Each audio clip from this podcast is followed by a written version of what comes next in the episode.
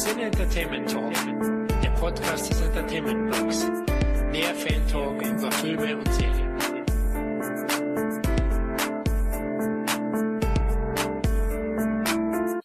Hallo und herzlich willkommen zu einer weiteren Ausgabe unseres lockeren Filmfan Talks. Ja, mit der heutigen Ausgabe möchten wir eine neue Unterrubrik mit dem Namen Original versus Remake starten. Und welches Beispiel würde sich da aktuell besser eignen als der neu aufgelegte Western-Klassiker Die glorreichen Sieben? Gerne hätten wir natürlich passend zum Thema euch auch sieben glorreiche Sprecher präsentiert, aber leider waren wir beim Anwerben nicht so erfolgreich wie die Jungs aus den Filmen.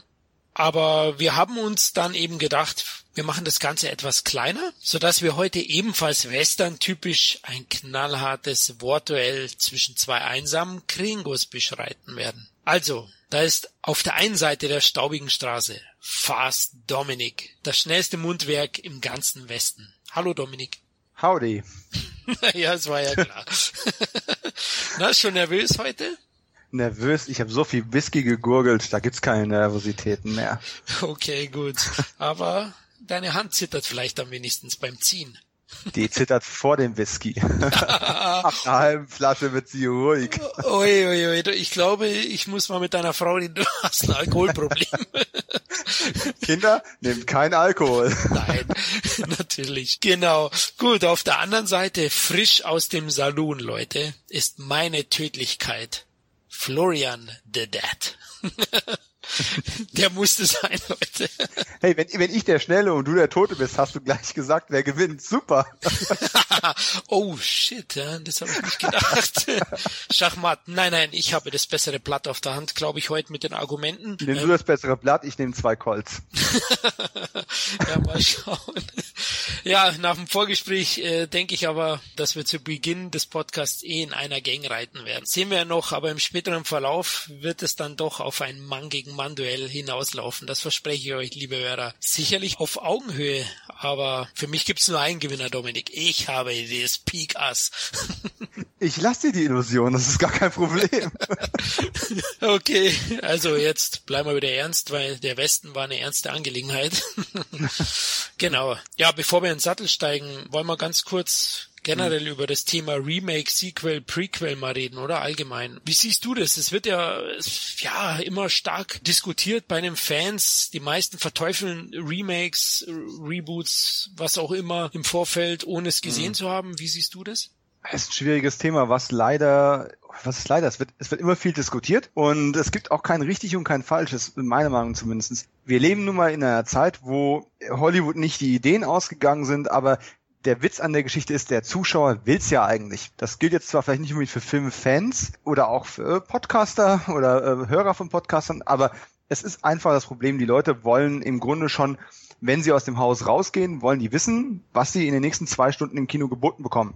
Der Trailer soll das genau schon vorhersagen, von wegen, wir brauchen uns nicht beschweren, dass die Trailer so viel zeigen. Die zeigen alles, weil der Zuschauer es wissen will. Sonst geht er gar nicht aus dem Haus raus. Er braucht einen guten Grund dafür. Und Remakes haben auch diesen guten Grund. Du weißt im Grunde, was du bekommst, wenn du nicht nur ein Remake, auch wenn du eine Fortsetzung oder ein Reboot, du weißt, was du bekommst, wenn du einen Batman-Film siehst, du weißt, was du bekommst, wenn du den dritten Purge äh, siehst oder den zwei Millionsten Saw.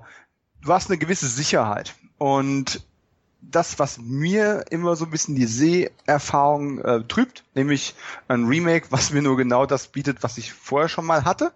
Schrecklichstes Beispiel wäre ja zum Beispiel das äh, Psycho-Remake, ne? Ein, eine Shot-für-Shot-Nachstellung des Schwarz-Weiß-Klassikers von Hitchcock. Das ist einfach ein Remake auf dem schlechtesten Level dieser Rubrik Film. Auf der anderen Seite, um jetzt mal pro Remake zu sprechen, Stoffe sind schon immer neu aufgelegt worden. Das war schon in Buchzeiten so. Das ist vor allem im Theater gang und gäbe. Ich möchte gar nicht wissen, wie viele Hamlet-Versionen gleichzeitig irgendwo aufgeführt wurden, geschweige denn in der Geschichte der Menschheit. Da ist das wirklich absolut Usus und kein Mensch macht sich da Gedanken drüber. Im Gegenteil, man freut sich drauf, oh, jetzt kann ich Hamlet mit sehen. Fülle irgendeinen Schauspieler ein, den du gern sehen möchtest. Und diese Ästhetik, dieses Eigenleben von Stoffen oder Wiedererwecken, das regelmäßige, das hat jetzt im Film und Fernsehen schon seit Jahren eigentlich auch einen festen Platz.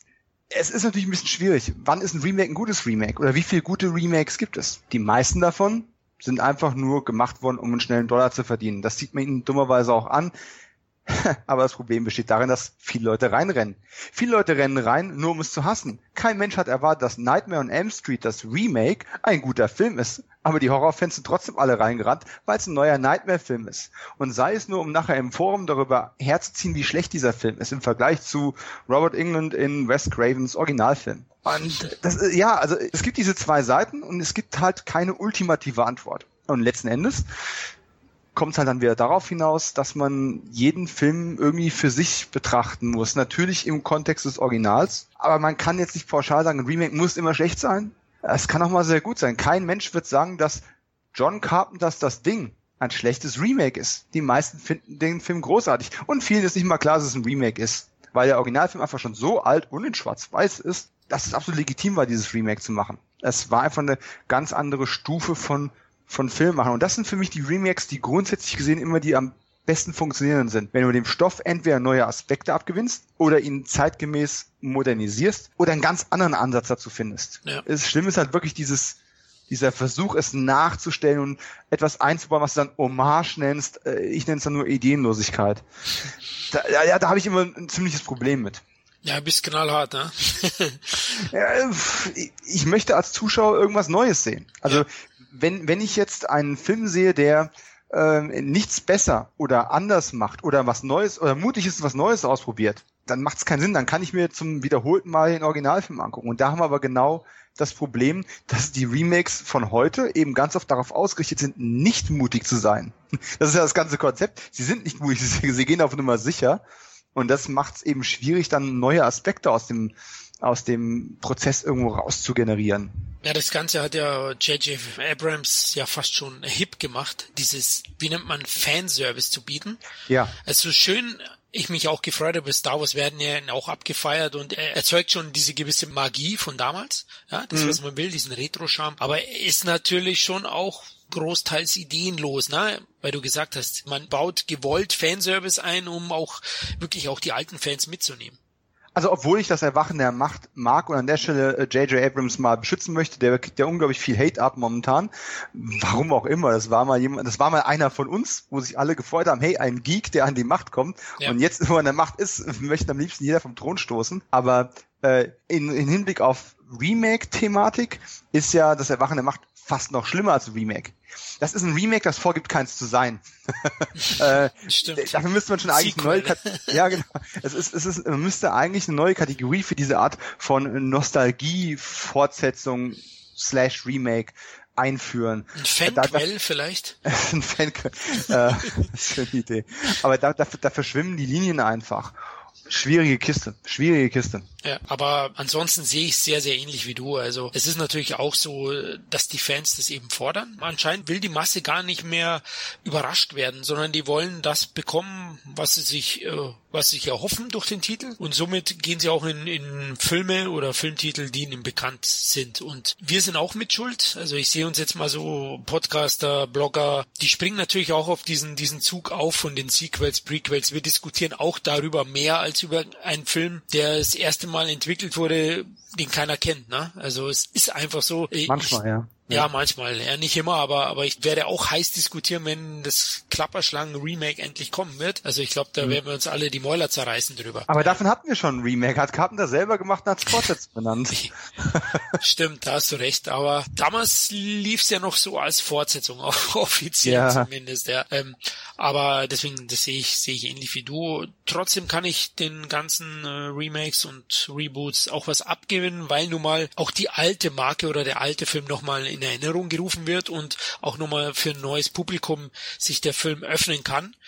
Und mhm. das finde ich eigentlich auch eine schöne Sache. Und es gibt ja auch gute Remakes. Du hast, du hast ein Meisterwerk angesprochen von John Carpenter, The Thing. Für mich das perfekte Beispiel für ein brillantes Remake und selbst, ja, dem Film, mit dem wir starten werden, die Chlorreichen Sieben von 1960 ist ja eigentlich ein Remake, ja. Ja. Und ist eigentlich genau das, was ich gerade eben angesprochen habe. Äh, ich will jetzt noch gar nicht so auf das Thema eingehen, weil wir noch beim Vorplausch sind, aber im Endeffekt ist es ja genau das. Es hat einen komplett neuen Aspekt auf den Originalfilm gebracht. Und äh, solche Remakes, die begrüße ich absolut. Um ganz kurz schon mal auf das glorreiche 7 Remake anzuspielen. Ja ich gebe gleich von vornherein zu, ich mag das Original. Wie sehr, darauf kommen wir gleich noch. Aber ähm, obwohl ich jetzt also Remakes nicht mag und das Original mag, müsste ich ja von der Erwartungshaltung her schon von vornherein gegen diesen neuen Film eingestellt sein. Und witzigerweise war ich es aber nicht, weil letzten Endes dieser Stoff so universell eigentlich ist, dass ich davon ausgegangen bin, hey, das Original, das ist über ein halbes Jahrhundert alt. Die kann man heute sicherlich ähm, nochmal neu erzählen, weil das Original tatsächlich auch bei einer neuen Generation von, von Kinozuschauern inzwischen in weitgehend in Vergessenheit geraten ist, so traurig das auch ja. ist welcher Film wäre besser geeignet, ein Remake davon ähm, zu machen und damit auch den Western mal wieder ins Kino zu bringen? Denn Western hat es ja nicht nur äh, in Deutschland immer ein bisschen schwer gehabt, weil es halt nur mal ein uramerikanisches Thema ist, sondern auch in Amerika ist das schon lang kein Garant für, für Kassenhits mehr, wie es mal in den 50ern noch gewesen ist oder in Europa auch in den 60ern mit den Spaghetti-Western. Ne? Ja. Äh, von daher, es war eigentlich ideal und deswegen habe ich sehr die Daumen gedrückt, dass da ein amüsanter, kurzweiliger, unterhaltsamer oder wie auch immer guter Western draußen steht und es tatsächlich ein Remake ist, das ich im Nachhinein feiern werde. Man hört schon, wie meine Stimmlage an der Stelle runtergeht. Ja, ich merke schon. Also, das ist der Whisky, Leute. Also. Warte mal, die zweite Flasche weckt mich wieder. also, ich gebe dir später noch die Sporen, wirst du sehen, aber ähm, da hast du schon recht. Für mich hat sich's auch legitimiert, dieses Remake, weil es ja doch über 50 Jahre her war, das Original. Ich finde dann schon auch mit so einem Zeitabstand, mit, da kann man auch einiges modernisieren. Wir kommen ja noch dann auf die beiden Filme. Da finde ich auch, macht ein Remake durchaus Sinn. Vor allem auch dann, klar, im Horrorbereich äh, gab es ja auch schon Podcast, wo ich mit Kevin gesprochen habe über Horror-Remakes. Da haben wir auch gesagt, das Thema handwerklich kannst du halt doch einiges deutlich verbessern, ne? bei, bei diesen Filmen, was jetzt natürlich bei manch anderen Remakes nicht so der Fall ist. Beispiel? Ja, Remake, Remake was, mir, was, was mir nicht so taugt. Oder? Nee, was, was, wo, wo du äh, sagst, tatsächlich die handwerkliche Evolution siehst, außer das Ding. Weil ich äh, finde jetzt gerade den Horroraspekt, den du eben angesprochen hast, durchaus interessant. American Werewolf in London ja. ist, hat nach wie vor die besten Werwolf-Transformationseffekte. Und dieser Film ist inzwischen steinzeit alt. Da hast du recht. Die Effekte aber jetzt ähm, Beispiel bei Black Christmas finde ich, äh, hat man es etwas modernisiert, ne? Also das Original Correct. hieß ja Jesse, die Treppe in den Tod. Zumindest in Deutschland, wo wir so knackige Titel finden. Genau, genau, reißerisch geht's kaum. Ah. Und da finde ich zum Beispiel handwerklich einfach einen deutlichen Schritt nach vorne. Ähm, Gutes Filmbeispiel, ja. Genau, also da würde ich sagen, im Horrorbereich. Evil Dead ist so eine Sache. Ich meine, wenn man Tanz der Teufel 1 gesehen hat, ähm, vor allem mhm. das Ende, da ist es natürlich technisch schon, fällt der Film stark ab. Ne? Die, die Figuren schauen ja dann schon ein bisschen aus wie Plastilinmännchen. Hm. und beim neuen ist es schon, äh, sind die Effekte deutlich stärker. Aber Evil Dead geht ja auch einige andere Wege. Also da würde ich es jetzt nicht nur aufs Handwerkliche reduzieren, sondern hier wurde auch probiert, die Geschichte etwas Varianz zu geben, zumindest eine andere Motivation der Leute in die Hütte mhm. zu gehen und solche Geschichten modernisiert. Aber Black Christmas, sage ich jetzt mal. Und da sehe ich das auch, auch sinnvoll, ja, durchaus. Und bei Glorreiche 7, klar, die Grundgeschichte, die klingt ja schon fast wie ein Genre, gar nicht so direkt wie ein, wie ein Remake. Ich meine, da geht es um Söldner, Revolverhelden, Freundschaft, Zusammenhalt und diese ganzen Geschichten. Und das mhm. ist ja eine Grundgeschichte, die, die kannst du auch in verschiedene Genres bringen. Und ja. Ähm, da finde ich es eigentlich auch etwas leichter, ein Remake draus zu machen, würde ich sagen. Wie so ein 1 zu 1 Remake, Psycho hast du erwähnt, ist natürlich ein mhm. ganz grausames Beispiel. Nightmare ist ein ganz grausames Beispiel. Fand ich auch nicht gelungen. Ähm, und Aber es gibt viele grausame Beispiele. genau, ich würde jetzt mal sagen, also grausam ist Total Recall nicht, fand ich nicht so schlecht. Definitiv nicht. Nicht, aber auch der hat mir ein bisschen zu wenig Neues gegeben, ne? Also für mich. Mhm. Also da waren ja manche Szenen auch wirklich eins zu eins äh, übernommen worden und da war ich auch nicht ganz so begeistert. Aber ja, zu Glorreich 7 kommen wir ja gleich. Wir müssen jetzt eigentlich. Oder möchtest du noch was zu Remake sagen, grundsätzlich? Nö, nö, ist schon, ist schon okay. Wir wollen ja jetzt auch nicht die ganze Remake-Geschichte rekapitulieren. Genau. Aber äh, ich sag mal, es ist ja durchaus äh, relevant, ähm, kurz einzuwerfen, wie wir grundsätzlich dazu stehen. Bevor wir dazu kommen, dass es mal einen Film gab, äh, den ein gewisser Japaner gedreht hat, 1954. Akira Kurosawa ist der Name und die Sieben Samurai hieß der Film. Genau, ein wahres Meisterwerk, ne? Äh, ja, in wahrhaft epischer Länge. Man hätte schon fast eine Miniserie draus machen können. Shogun. Äh, ja, also das definitiv eigentlich. Ich bin gerade gar nicht sicher, wie lang die Laufzeit ist. Ich meine, im Original ist der über 200 Minuten lang und äh, wenn ich mich recht entsinne, ist die hiesige Fassung um die 160 immer noch. Das ist schon, das feuert ein gewisses Maß an Sitzfleisch äh, durchaus ab. Aber wie findest du ihn? Also du meinst die sieben Samurai natürlich. Die sieben, die sieben Samurai. Und wer, ja. vielleicht wer ihn nicht gesehen haben sollte, die Story, wer die glorreichen sieben kennt, kennt sowieso auch da. Die titelgebenden sieben Samurai finden sich zusammen, um eben ein Bauerndorf äh, zu schützen genau. in der Geschichte. Und das Ganze hat eben auf über 200 Minuten ausgewalzt in Schwarz-Weiß. Ja, wollte ich gerade sagen, der Film ist natürlich auch in Schwarz-Weiß gedreht, was heutzutage wahrscheinlich für die heutigen Zuschauer ähm, sehr, sehr irritierend sein könnte. Sag das nicht. Instagram bietet ja durchaus eine signifikante Anzahl von Schwarz-Weiß-Filtern für Fotos an. Also das kommt wieder. Ja, aber nur, wenn die Leute besser aussehen wollen. Ach so. Wenn sie blass sind oder so, kommt mir das immer vor, da machen wir ein Schwarz-Weiß-Bild draus.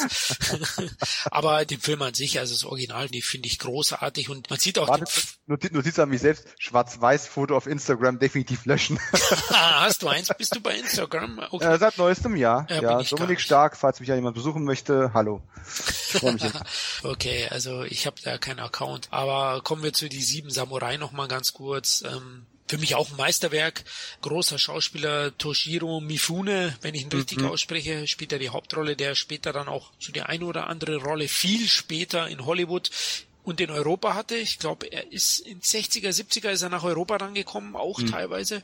Aber er hat ja auch mit, mit Kurosawa noch einige gemacht, vorher noch Jojimbo und solche Geschichten. Also das sind ja durchaus zahlreiche Meisterwerke mit dabei. Auf alle Fälle, also er ist auch ein ganz großer, einer der größten japanischen Schauspieler aller Zeiten sehr. Und ähm, Die Sieben Samurai ist ein großartiger Film, wirklich epische Länge, wie du gesagt hast, und wegweisend war zu der Zeit. Auf alle Fälle. Und ja. in Hollywood ja von allen gefeiert worden, von allen, die damals in der Zeit tätig waren. Also einige Schauspieler kommen wir noch dazu beim Remake. Bei dem Remake von 1960 waren auch Fans vom Original, zum Beispiel James Coburn. Mhm. Und großartiger Film, den man unbedingt auch heute noch sehen sollte. Denn das Handwerk ist großartig und Kurosawa war ein Genie. Ich glaube, da brauchen wir nicht viel. Kann man, kann man, kann man nicht besser sagen. Ich finde es nicht mal zwingend Kurosawas besten Film.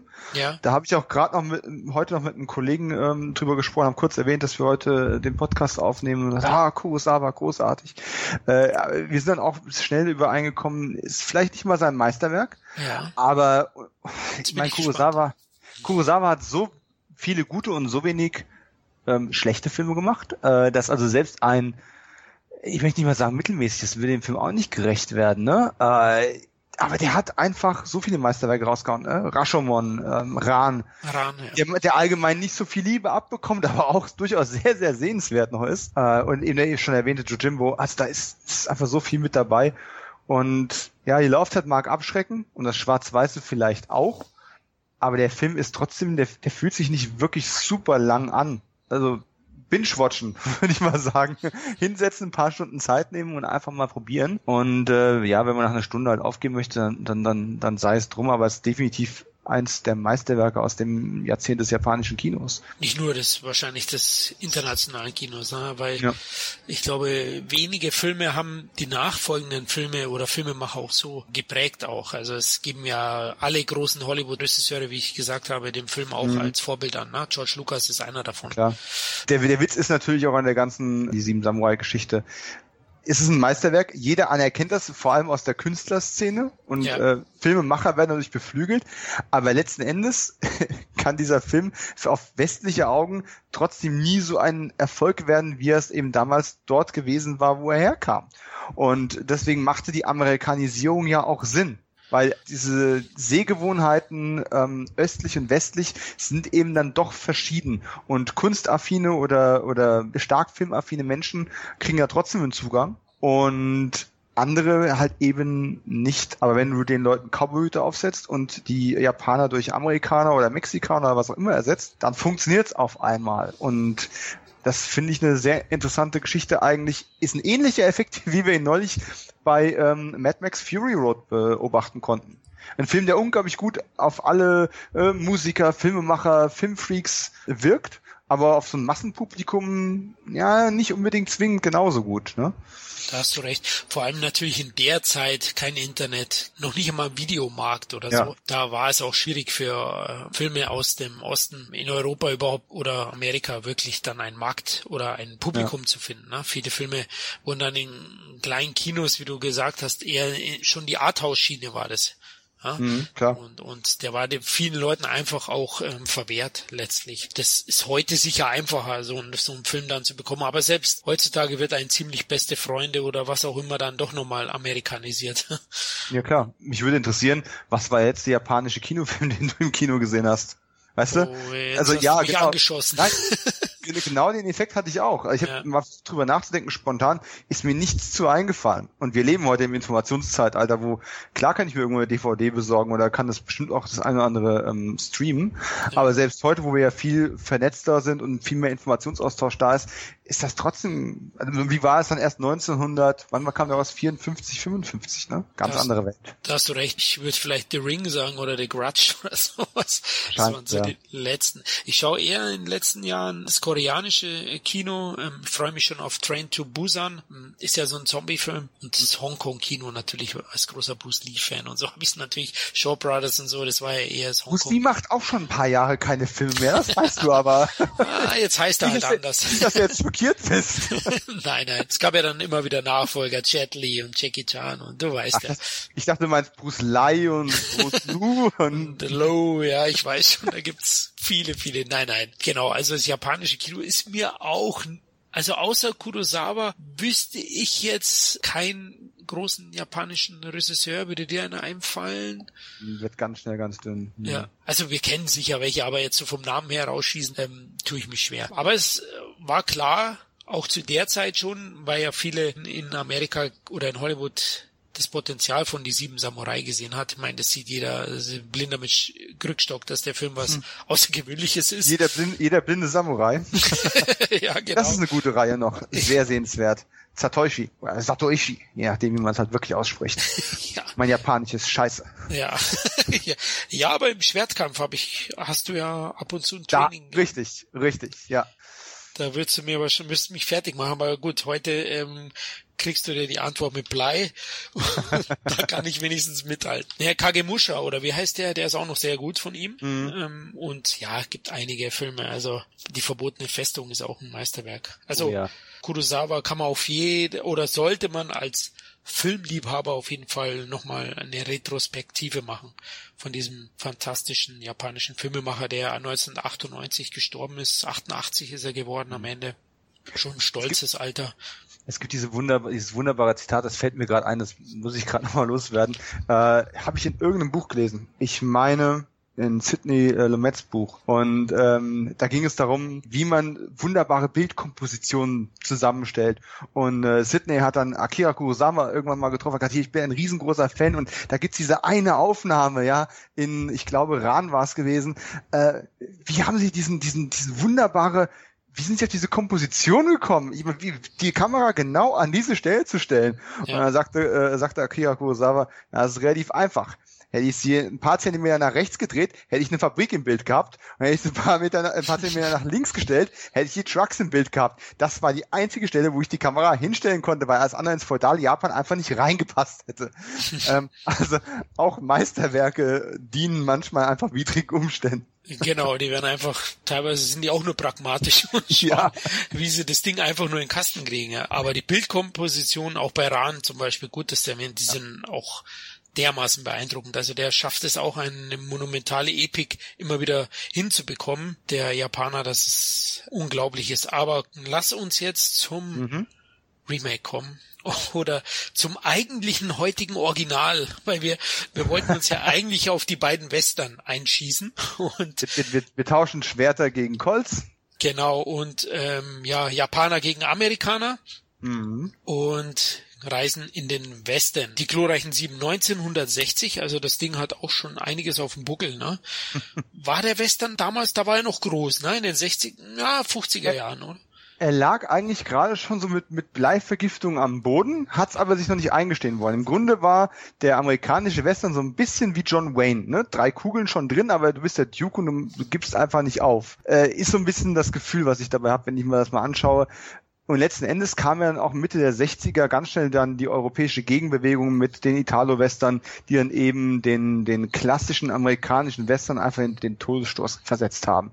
Was nicht heißt, dass es in den 60er, 70er und danach keine guten amerikanischen Western mehr gab, aber es war eben kein dominierendes äh, Genre mehr. Und ich denke, äh, die glorreichen Sieben mit dem Jahrgang 1960, das war so ein letztes, ein letztes Aufbäumen, wo man nochmal richtig Kasse gemacht hat. Es äh, gab Ah, ich müsste jetzt nochmal stark nachdenken. Es gab im selben Jahr, meine ich, noch zwei andere relativ große amerikanische Western, die auch erfolgreich gelaufen sind. Aber es war schon so, man hat diesen Wandel schon gemerkt und die 40er und 50er waren einfach vorbei. Und in den 60ern hat man auch ganz schnell andere Probleme bekommen oder andere Interessen im, ja. im Filmbereich, ne? Also in den 50ern waren, also viele große Western, die ich sehr, sehr gerne sehe, sind aus den 50ern, amerikanische mhm. Western, also Vera Cruz, ich glaube 54, äh, High Noon natürlich, oder 12 Uhr mhm. mittags, Rio Bravo mit John Wayne, Dean Martin ist von 59. Also, oh ja, auch schön, ja. Ja, das sind so die großen. Es gab schon in den 60ern, du hast recht, da gab es schon noch ein, zwei, aber ich glaube, die glorreichen Sieben war schon einer der letzten ganz großen amerikanischen Western, glaube ich, oder einer der größten sowieso. Ähm, 2 Millionen Dollar Budget gehabt damals, nur eingespielt 4,9 Millionen Dollar. Also mm. können wir jetzt diskutieren. Was ich so mir erlesen habe, war der Film doch eher oder war der Film in Europa ein Riesenhit. In Amerika war er hat er sogar die Filmemacher enttäuscht um Regisseur John Sturges, wenn ich ihn richtig ausspreche. Ja, aber das ist doch genau der witzige Effekt dabei gewesen. Die haben eine Vorlage gehabt, von der die meisten Leute am Set begeistert waren, obwohl das Skript noch zwei, dreimal umgeschrieben wurde. Es gab dann ja auch Ärger mit den, mit den Kreditierungen und alles. Aber über die Hälfte der Leute haben, haben das Original aus Japan mehrfach gesehen, waren total begeistert von der, von der Adaption. Und trotzdem war so dieser Zweifel, kann man denn einen japanischen Film wirklich amerikanisieren? Funktioniert das, was wir hier machen? Oder drehen wir hier einen riesengroßen Haufen ähm, Pferdedung. Ja. Und dann kommt der Film raus und er macht nur äh, so ein okay Geschäft. War ja jetzt kein Riesenflop, aber die haben sich mit Sicherheit was ganz anderes davon versprochen. Wann war denn und, die Fortsetzung? Weißt du das noch? Die ist schon eine äh, Zeit her gewesen. Die, die Fortsetzung, also du meinst den, den, den nächsten glorreiche Sieben-Film. Ja. Äh, der war erst, ich meine, vier Jahre später. Warte kurz. Nee, sechs Jahre später. Oh, das sieht man, glaube ich. Ich, ich hatte es mir noch aufgeschrieben. Sechs Jahre später kam der ins Kino. 66.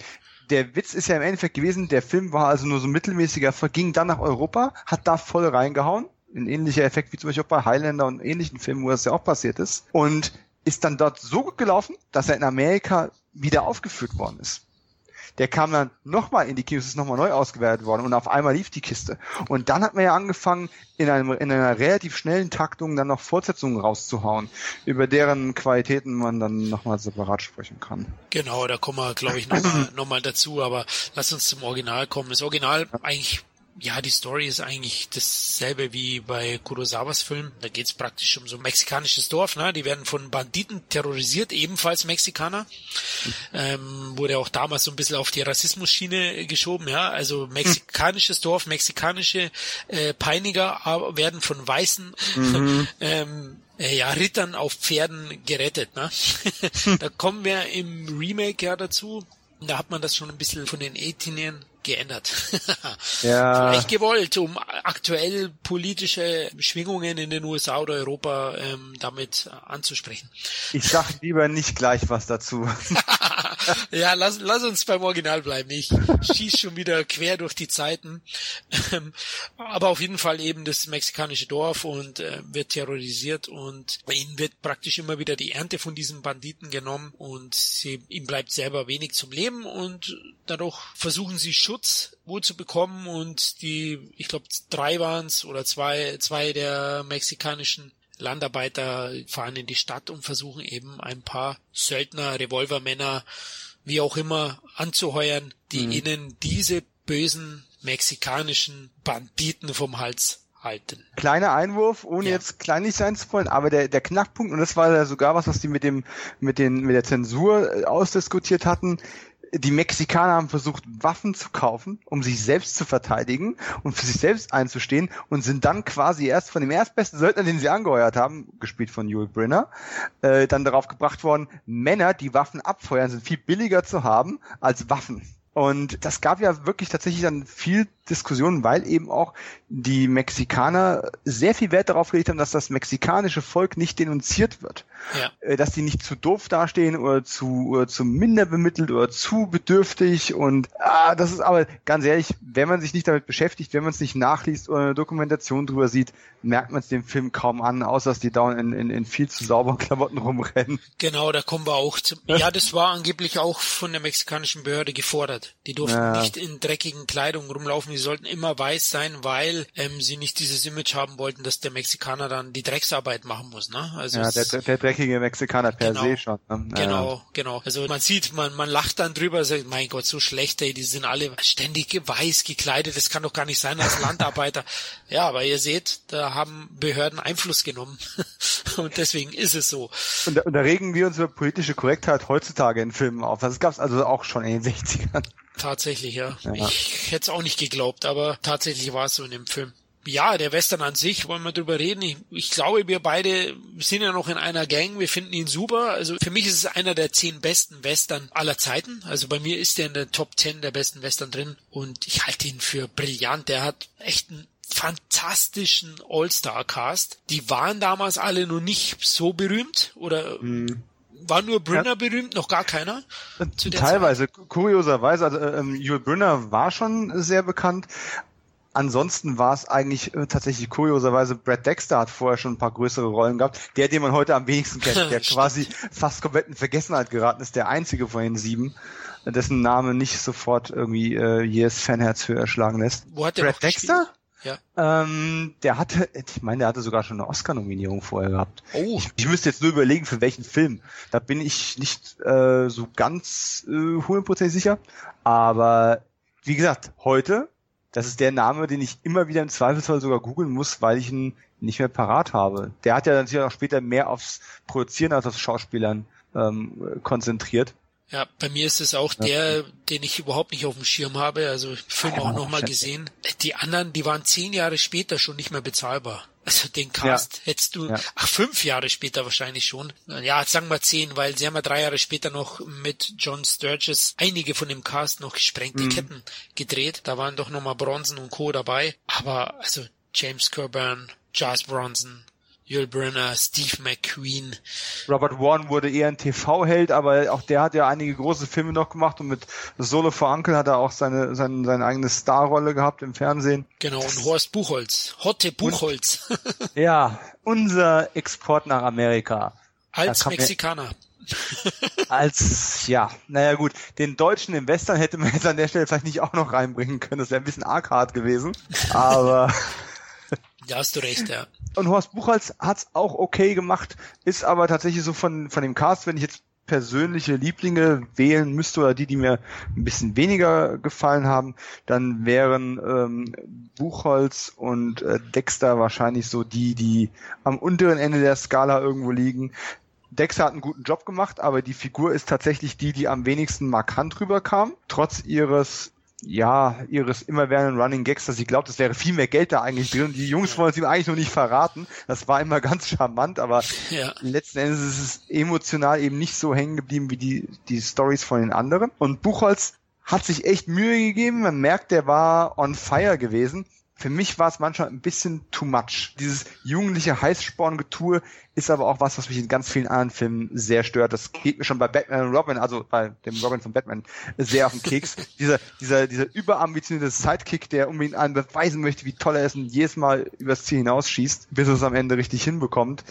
Ja, das ist immer so die Rolle, die ich nicht so leiden kann. Ne? Vielleicht mag ich deswegen auch Filme von Leuten wie Michael Mann oder Sam Peckinpah einfach unglaublich gerne, weil da hast du immer Profis, die ziemlich genau wissen, was sie da tun, die aufgrund von Persönlichkeitsfehlern äh, in Schwierigkeiten geraten und nicht, weil sie ihren Job nicht beherrschen. Genau, also da sind wir, sind wir wieder mal fast einer Meinung. Also Buchholz fand ich auch, grenzt schon am nahe des Overactings in der einen oder anderen Szene. Sei, oh. sei nicht so höflich. Aber es ist, es ist, in einem gewissen Level ist das ja okay, ne? Also ich ja. möchte es grundsätzlich verdammen. Ja, Brad Dexter, der spielt ja den Typen, wie du gesagt hast, der, der immer wieder vermutet, dass da ganz viel Gold dahinter steckt. Irgendeine Mine, was weiß ich. Also ja. Der ist auch von der Rolle her, gebe ich dir auch recht, ähm, ist eigentlich am eindimensionalsten. Man erfährt gar nicht wirklich viel von ihm, sondern er bringt eben diesen Running Gag und spielt diesen geldgierigen Typen, der es eigentlich nur macht, weil er denkt, er wird reich damit. Die anderen, wer, wer mich sehr überrascht, vor allem wer sehr viel aus seiner Rolle macht, ist Steve McQueen. Er ist meine Ansicht. Also er spricht ja sehr, sehr wenig oder fast mhm. überhaupt nichts, stiehlt aber Brunner, wenn die beiden zusammen agieren in den Szenen. Immer wieder mal die Show, finde ich. Ja, und wenn es nur mit Blicken sind, oder? Er hat so einen unglaublichen Charme und so eine Präsenz dadurch, ja. Und ähm, Brünner spielt natürlich auch großartig, aber es gibt schon die eine oder andere Szene, wo ich finde, McQueen steht ihn da ab und zu mal die Show. Äh, finde ich wirklich witzig, weil ja, es ja auch gerade in vielen Interviews und, und Dokumentationen immer wieder erwähnt wird, wie Testosteron geladen der ganze ja. Set war und die sich gegenseitig immer übertrumpfen wollten. Und ich habe eigentlich dieses Gefühl, was mir diese ganzen ähm, Zeitdokumente und, und, und Zeitzeugen so vermitteln wollen, habe ich eigentlich nie so empfunden. Ich finde, klar, Brunner ist der Star und Steve McQueen ist der nächste Star und macht wirklich extrem viel daraus ähm, aus, aus seinem Ich stehe daneben und habe nichts zu sagen, aber ja. ich habe immer was zu tun. Das muss man erst mal schaffen, ne? Also das ja, ist richtig, richtig. Ja.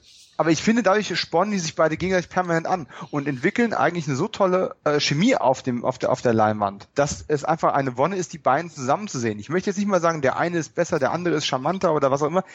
Die beiden zusammen sind einfach so ein Idealpaket, wo ich wünschte, die hätten noch viel mehr so zusammen gemacht. Also da, da stimme ich dir wiederum zu. Ich, ich finde auch, man merkt das im Film selber nicht, weil, weil die Chemie ist brillant. Aber ich muss auch sagen, also, dass McQueen aus der Rolle, ich sehe eben, das, äh, er hat sehr, sehr wenig Text. Er ist mhm. teilweise könnte er auch nur der reine Stichwortgeber sein, aber er macht so unglaublich viel daraus. Das, das finde ich, das hat mich zumindest überrascht, ja. Und ja. ja, Steve McQueen ist, ist ein großartiger Schauspieler, Mr. Cool einfach. Also ich setze ja heutzutage immer so Kosten ein bisschen mit Steve McQueen. Die beiden, die finde ich auch so ein bisschen. Letztes Mal hatte ich Kostner, glaube ich, mit Eastwood verglichen. Diesmal mit Kostner ist eine Allzweckwaffe, was? genau, genau. Ähm, von den weiteren Rollen, also wem fandst du da noch stark? Ich fand Kuban zwar auch sehr, sehr stark von der Präsenz, aber seine Rolle selber ist ja eher sehr, ja. sehr wortkarg. Also. Ja, und er, er hat ein paar sehr coole Auftritte. Er hat einen, einen coolen Auftritt, er hat einen coolen äh, letzten Auftritt. Also seine Anwerbung ist ja mit einer der stärksten und ja. äh, war auch in, in den Sieben Samurai war das Gegenstück bei dem Samurai-Film war eine ähnlich tolle Einführung wo die mit Bambusstöcken aufeinander losgegangen sind und dann äh, gibt auch die Diskussion darüber, wer war jetzt wirklich äh, besser und schneller gewesen und dann waren sie es mit echten Schwertern, was keine gute Idee ist. Ja. Für mich kommt die danach aber nach äh, Brinner und äh, McQueen äh, eigentlich Robert Warren weil eigentlich ja. ist die Rolle ist die so angelegt, ist, dass sie theoretisch am unsympathischsten sein müsste. Es ist kein zugänglicher Charakter, es ist keiner von diesen hemdsärmeligen Typen. Er ist immer so auf Schnieke und zugeknöpft und ne, mit seinen schicken Klamotten und allem drum und dran. Aber im Endeffekt ist er traumatisiert. Der hängt auch manchmal knapp an der Grenze zum Overacting wenn er so seine Anfälle hat, seine kleinen. Aber ja, aber da, ja. das, das ist für mich nicht so anstrengend wie in Horst Buchholz. Ich, ich sehe das sehr, sehr gerne und ich finde diese Figur erdet diesen illustren, aber trotzdem stets gut gelaunten Haufen, erdet den so ein bisschen. Ja, also trotz dieser, dieser ja, monumentalen Breitwandinszenierung, die der Film hat. Also der Film könnte auch eine Werbung, können wir gleich zur Musik dann noch kommen, für Zigaretten sein. Also umsonst, glaube ich, ist das Lied ja Jahrzehnte nicht in der Zigarettenwerbung gelaufen, oder? Also ich glaube mhm. Marlboro und wer auch immer hat ja das Lied immer wieder verwendet. Das Titel-Theme von Die glorreichen Sieben. Genau, um, um auf äh, Robert Warren zu kommen. Genau diese Figur ist eine der Figuren mit Charles Bronson zusammen, die für eine für melancholische leise Töne sorgt. Also mhm. wie du gerade gesagt hast, er ist ja er ist ja eigentlich dieser Feigling, ja. Also mhm. der wo der wo nicht mehr kämpfen kann, weil er sozusagen Schuldkomplexe hat und Angstpsychosen, ja. Er ist er ist traumatisiert, wie du gesagt hast. Aber das die Rolle ist relativ tief geschrieben, genauso wie Bronson, der mit diesen Kindern dann zusammen in der Verbindung noch unglaublich gewinnt im Laufe des Films, weil seine Anwerbung ist ja relativ unspektakulär wie, ja. wie viele. Also Coburn hat hier die ikonischste Szene eigentlich, ja, mit seinem Messerwurf dann auch. Aber Bronson gewinnt im Laufe. Das sind eben, genau, diese zwei Figuren würde ich dazu nennen, die das Ganze erden. Genau, sehe ich wie du. Ja. Und ich meine natürlich klar, die, die, das erste Treffen von von Chris und Vin, also von, von Yul Brynner und ähm, Steve McQueen, ist natürlich auch extrem cool. Aber das ist der springende Punkt. Bei denen ist es einfach, die Anwerbung ist cool also und, es, und es auf eine amüsante Art und Weise. Und dann denkst du, oh, den Cool-Faktor kann man nicht mehr steigern. Ja, dann kommt nach und nach dann eben auch James Coburn noch mit dazu, der ihn dann doch nochmal die Show stiehlt mit seiner Ein-Mann-Show. Und die anderen sind dann einfach irgendwann mehr oder weniger einfach so da und kriegen dann im Laufe der Zeit ihr Profil. Und diese Figuren zu sehen, das ist erstmal tolle Kameraarbeit. Schön, dass du es eben schon angesprochen hast. Der Film sieht immer noch großartig aus. Es sind lange, lange Fahrten mit dabei. Es sind aber auch sehr, sehr, ähm, die Kamera ist auch sehr, sehr nah an den Figuren oft genug dran, wenn es angemessen ist. Und äh, der schlägt so viele Haken. Der Film ist nicht mal so geradlinig, wie man sich das vorstellen mag. Und profitiert auch einfach unge ungemein nicht nur von der Action, sondern auch vom Schauspiel, vom Elmer Bernstein äh, Score. Der ist einfach großartig gemacht und wahrscheinlich eins der besten Western-Themen, die es jemals gegeben hat. Wahrscheinlich das beste amerikanische Western-Thema und danach kommen direkt irgendwie Morricone-Kompositionen. Ich ja. bin mal so frei. Also ich kenne eine Menge tolle Western-Scores, aber der ist schon ganz weit da vorne. Genau. Einfach ikonisch. Ne? Sehe ich auch so. Also es schafft halt Sturges auch ganz gut. Also die Vorlage Sieben Samurai hat natürlich auch eben diese Qualitäten in den Figuren, aber das hat mich dann doch überrascht, jetzt auch nochmal bei der gefühlten Fünfzichtung, hm. kurz vorm Podcast eben, dass der Film auch eine, eine schöne Tiefe hat und seinen Helden, die ja ja, das sind eigentlich Anti-Helden, kann man sagen, der Großteil, ja, die hm. töten für Geld, ähm, wenn es sein muss, aber sie werden auch sympathisch, weil ihnen eben auch, ja, sozusagen auch die Schwächen großteils aufgezeigt werden von ihnen und, und dadurch man sich wirklich mit ihnen identifizieren kann und sie sympathisch findet und sie eben auch Tiefgang bekommen. Nicht jede Figur, aber viele. Also, wie fandst du Charles Bronsons Rolle auch? Ich bin ja nicht der große Charlie Bronson-Fan, äh, wie das äh, jetzt auch Kevin oder du äh, dann seid. Aber auch das war super. Das mit den Kindern ist eine Sache, die mir in, unter normalen Umständen sehr schnell auf den Keks gegangen wäre, weil das so die Gefahr birgt, sehr schnell ins Kitschige abzugleiten. Aber es ging. Es, es ist immer gerade so innerhalb der Parameter geblieben. Du bist auch bei keiner Figur zu lange hängen geblieben und trotzdem ist keiner zu kurz gekommen. Das ist sowas, was ich mir bei den Expendables mal wünschen würde oder bei anderen ähm, Ensemble-Filmen. Ne? Äh, Avengers 5000, guckt euch diesen Film mal an. So strukturiert man so einen Film vernünftig, dass jeder was abbekommt. Auch der Bösewicht, den wir noch gar nicht äh, besprochen haben, ne? Calvera, gespielt von Eli Wallach, der dann später ja eigentlich noch einen viel größeren Ruhm im Western-Genre durch die Spaghetti-Western bekommen hat. Ja. Sehr, sehr, sehr, sehr ernster und immer ungemein sympathisch rüberkommender Schauspieler eigentlich, der trotzdem seine bekanntesten Rollen als, als fieser Schurke gehabt hat. Genau. Äh, der Film macht von vorne bis hinten eigentlich wirklich alles richtig. Und mir würde jetzt definitiv keine Schwäche einfallen. Ich bin sogar nicht mal deiner Meinung, wo du noch meinst, wir werden im selben Team von wegen erwähnen den Top 10 und sowas. Ich, der ist in den Top 5. Also uh, definitiv. Okay. Top 5. Sag mir fünf andere Western, die das schlagen können. Also, nein, sag sie mir nicht. Ich hätte was, sie jetzt gesagt. Hättest du sie? Okay, also wenn, wenn, du, wenn du Top 5 parat hast, die ihn ausschließt, ich wüsste sie nicht. Also bei mir sind es sind allein vier Sergio Leone Western vor ihm. Ich ja, liebe diesen Mann. ich liebe diesen Mann auch, aber ich halte es für unverantwortlich. äh, ja, ähm, vier Sergio Leones in die Top 5 zu packen, weil es einfach viel zu viele großartige Filmemacher ausschließt, die äh, auch ihre Spuren mindestens genauso, wenn ja, nicht noch mehr hinterlassen haben. Da hast du recht, das ist jetzt ein bisschen äh, fies von mir gewesen. Aber naja, ich hab... ist absolut nachvollziehbar und es ist ja durchaus kein schlechtes äh, Argument. Leone ist toll, ist unglaublich stark und zwar selbst mit seinen, auch wie Kurosawa, auch mit seinen schlechten Filmen immer noch gut. Naja, nichts zu weniger. Bei den größten ähm, du hast bestimmt diese Dokumentation ja auch gesehen, äh, die auf den auf den DVD und, ja. und Blu-ray Releases mit drauf ist. Ne? Ich finde sehr bezeichnend das Zitat von äh, John Carpenter, der ja auch ein großer Fan von den glorreichen Sieben ist und der ja sinngemäß gesagt hat, ist die glorreiche Sieben der beste Western aller Zeiten? Mit Sicherheit nicht. Ist es der wichtigste oder oder äh, ja äh, bedeutsamste Western, der je gemacht worden ist? Ach, Bestimmt auch nicht. Ja. Ist es der unterhaltsamste Western, den sie gegeben hat? Ja. Und genau das ist das. Dieser Film, wir haben jetzt schon von der Melancholie und von der, von der Bildpracht in allem gesprochen und wie toll die Story und alles ist, aber der Film macht auch unglaublich viel Laune. Der hat gute One-Liner drin, der hat immer eine, eine, heitere Stimmung drin, der hat einfach einen so hohen Wiederansehfaktor wie nur ganz wenige Filme aus diesem oder aus anderen Genres. Und das hat mich auch überrascht, weil der Film aus heutiger Sicht sicher einen sehr ruhigen Takt fährt, ja. Also der Film äh, nimmt sich Zeit eben für allein für die Einbindung der Männer, ja, in Dorfalltag, dann die mhm. Rekrutierung der ganzen sieben, ja, das dauert alles wirklich seine Zeit und man nimmt und der Regisseur nimmt sich die Zeit, aber das passt. Die Episoden fügen sich perfekt aneinander. Jeder bekommt seine Szene, wie du es gesagt hast. Davon sollte sollte Marvel sich mal eine Scheibe abschneiden. Jetzt bezüglich den Avengers 2 vor allem. Also das mhm. machen die hervorragend, ja, und auch die Action, die Schießereien, die passen in der Dosierung, ja, das ist, der Film nimmt dich mit.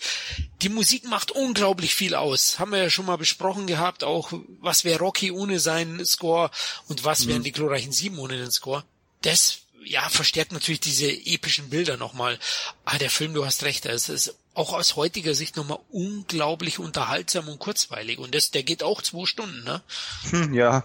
Das ist klasse und das hat Sturges super gemacht. Da war er vielleicht sogar seine Zeit bisschen voraus. Ich bin mir gar nicht, ja, so in dem Unterhaltungsfaktor, ich weiß es nicht in den 60ern, wie viele Western dann hm. in, auf, auf der Schiene gefahren sind. Ja. Wie viele Western gab es damals, die ohne Jimmy Stewart und oder John Wayne ausgekommen waren? Ja, wenige, wenige. Ist, ja, genau. Was nicht heißt, dass die schlecht sind, ne? Oder auch Randolph Scott, aber einer von den dreien war spätestens eigentlich in jedem zweiten Western drin. Und dann hast du auf einmal den mit einem aus heutiger Sicht All-Star-Cast. Aber damals war es halt, ja, der Steve McQueen, der hat vorher Fernsehen gemacht, ne? Äh, James Coburn kannte auch noch keiner wirklich groß. Eli Wallach war eher auf der Theaterbühne unterwegs gewesen. Ähm, Jule Brinner war so der Einzige, der schon ja, so sowas wie ein bankable Name hatte, ne? Also der, der irgendwas getaugt hat. Vorzuweisen hat, ja. ja. Er war seiner Zeit voraus und die Leute waren sicher über einfach schon auch überrascht, dass da nicht John Wayne oder wie du gesagt hast, Jimmy Stewart mitgespielt haben. Das kann doch kein Western sein, ne? Zu der ja, Zeit. Also das waren die gewohnt. Lass uns kurz über Eli Wallach sprechen, den ich verehre, ganz ehrlich, ähm, oh. allein wegen The Good, The Bad and The Ugly. Ich verehre seine Darstellung und er war für mich immer der Star dieses Films. Und die glorreichen Sieben habe ich erst nach The Good and the Bad and the Ugly oder die zwei glorreichen Halunken gesehen. Da ist mhm. es mir dann aufgefallen, ach, das ist doch der Tuko und da spielt, und er spielt ja, ja nicht die gleiche Rolle, aber ganz ehrlich, so Nuance Schurke natürlich doch schon, ja. So. Ja, und vor allem hat immer dieses schelmische Grinsen noch mit genau. auf der genau. Backe drauf. Genau, das ja. hat er einfach. Und wie viel macht so ein Bösewicht noch aus, dass der dann perfekt ist? Und er ist ein fantastischer Bösewicht. Ja. Vor allem ihm geht's ja ähnlich wie Mel Gibson in Expendables 3. er hat ja nicht wirklich jetzt große, ausdrucksstarke rechte Hände. Ich glaube, er hat noch so einen jungen Mexikaner neben sich, den man ab und zu sieht. Aber eigentlich hm. spricht ja nur er von der, von der Schurkenbande. Ja. Das ist wie Alibaba und die 40 Räuber. Also du hast diese eine Figur und noch ein paar andere. genau, definitiv. Und er hält dem aber stand. Er spielt gegen sieben Top-Schauspieler an und er ja. bleibt einem einfach im Gedächtnis. Und ich finde, auch wenn er so ein Schwein war, irgendwie kann man es auch ein wenig nachvollziehen. Na, er erklärt ja auch wirklich dann auch nochmal, ja, es war auch für uns ein, ein harter Winter, sollen wir verhungern, hm. wie wollt ihr das? Machen wir doch halbe halbe. Also auch irgendwie kann man sich da hineinversetzen und sympathisiert zu, ja, ist vielleicht übertrieben, aber es hat mir sogar leid getan, wo er am Ende drauf ging, muss ich ganz ehrlich sagen. Weißt du, was diesen, diesen Schurken für mich groß gemacht hat? Ja. Das war im Grunde die Tatsache, dass er auch in dieser Western-Version die glorreichen Sieben ziemlich unglorreich abwatscht mitten im Film. Ja. Und der bringt ihn nicht um. Der nimmt ihnen ihre Waffen ab und sagt, pass auf, Freunde, ist okay, verschwindet einfach, kommt nicht wieder, dann haben wir kein Problem miteinander.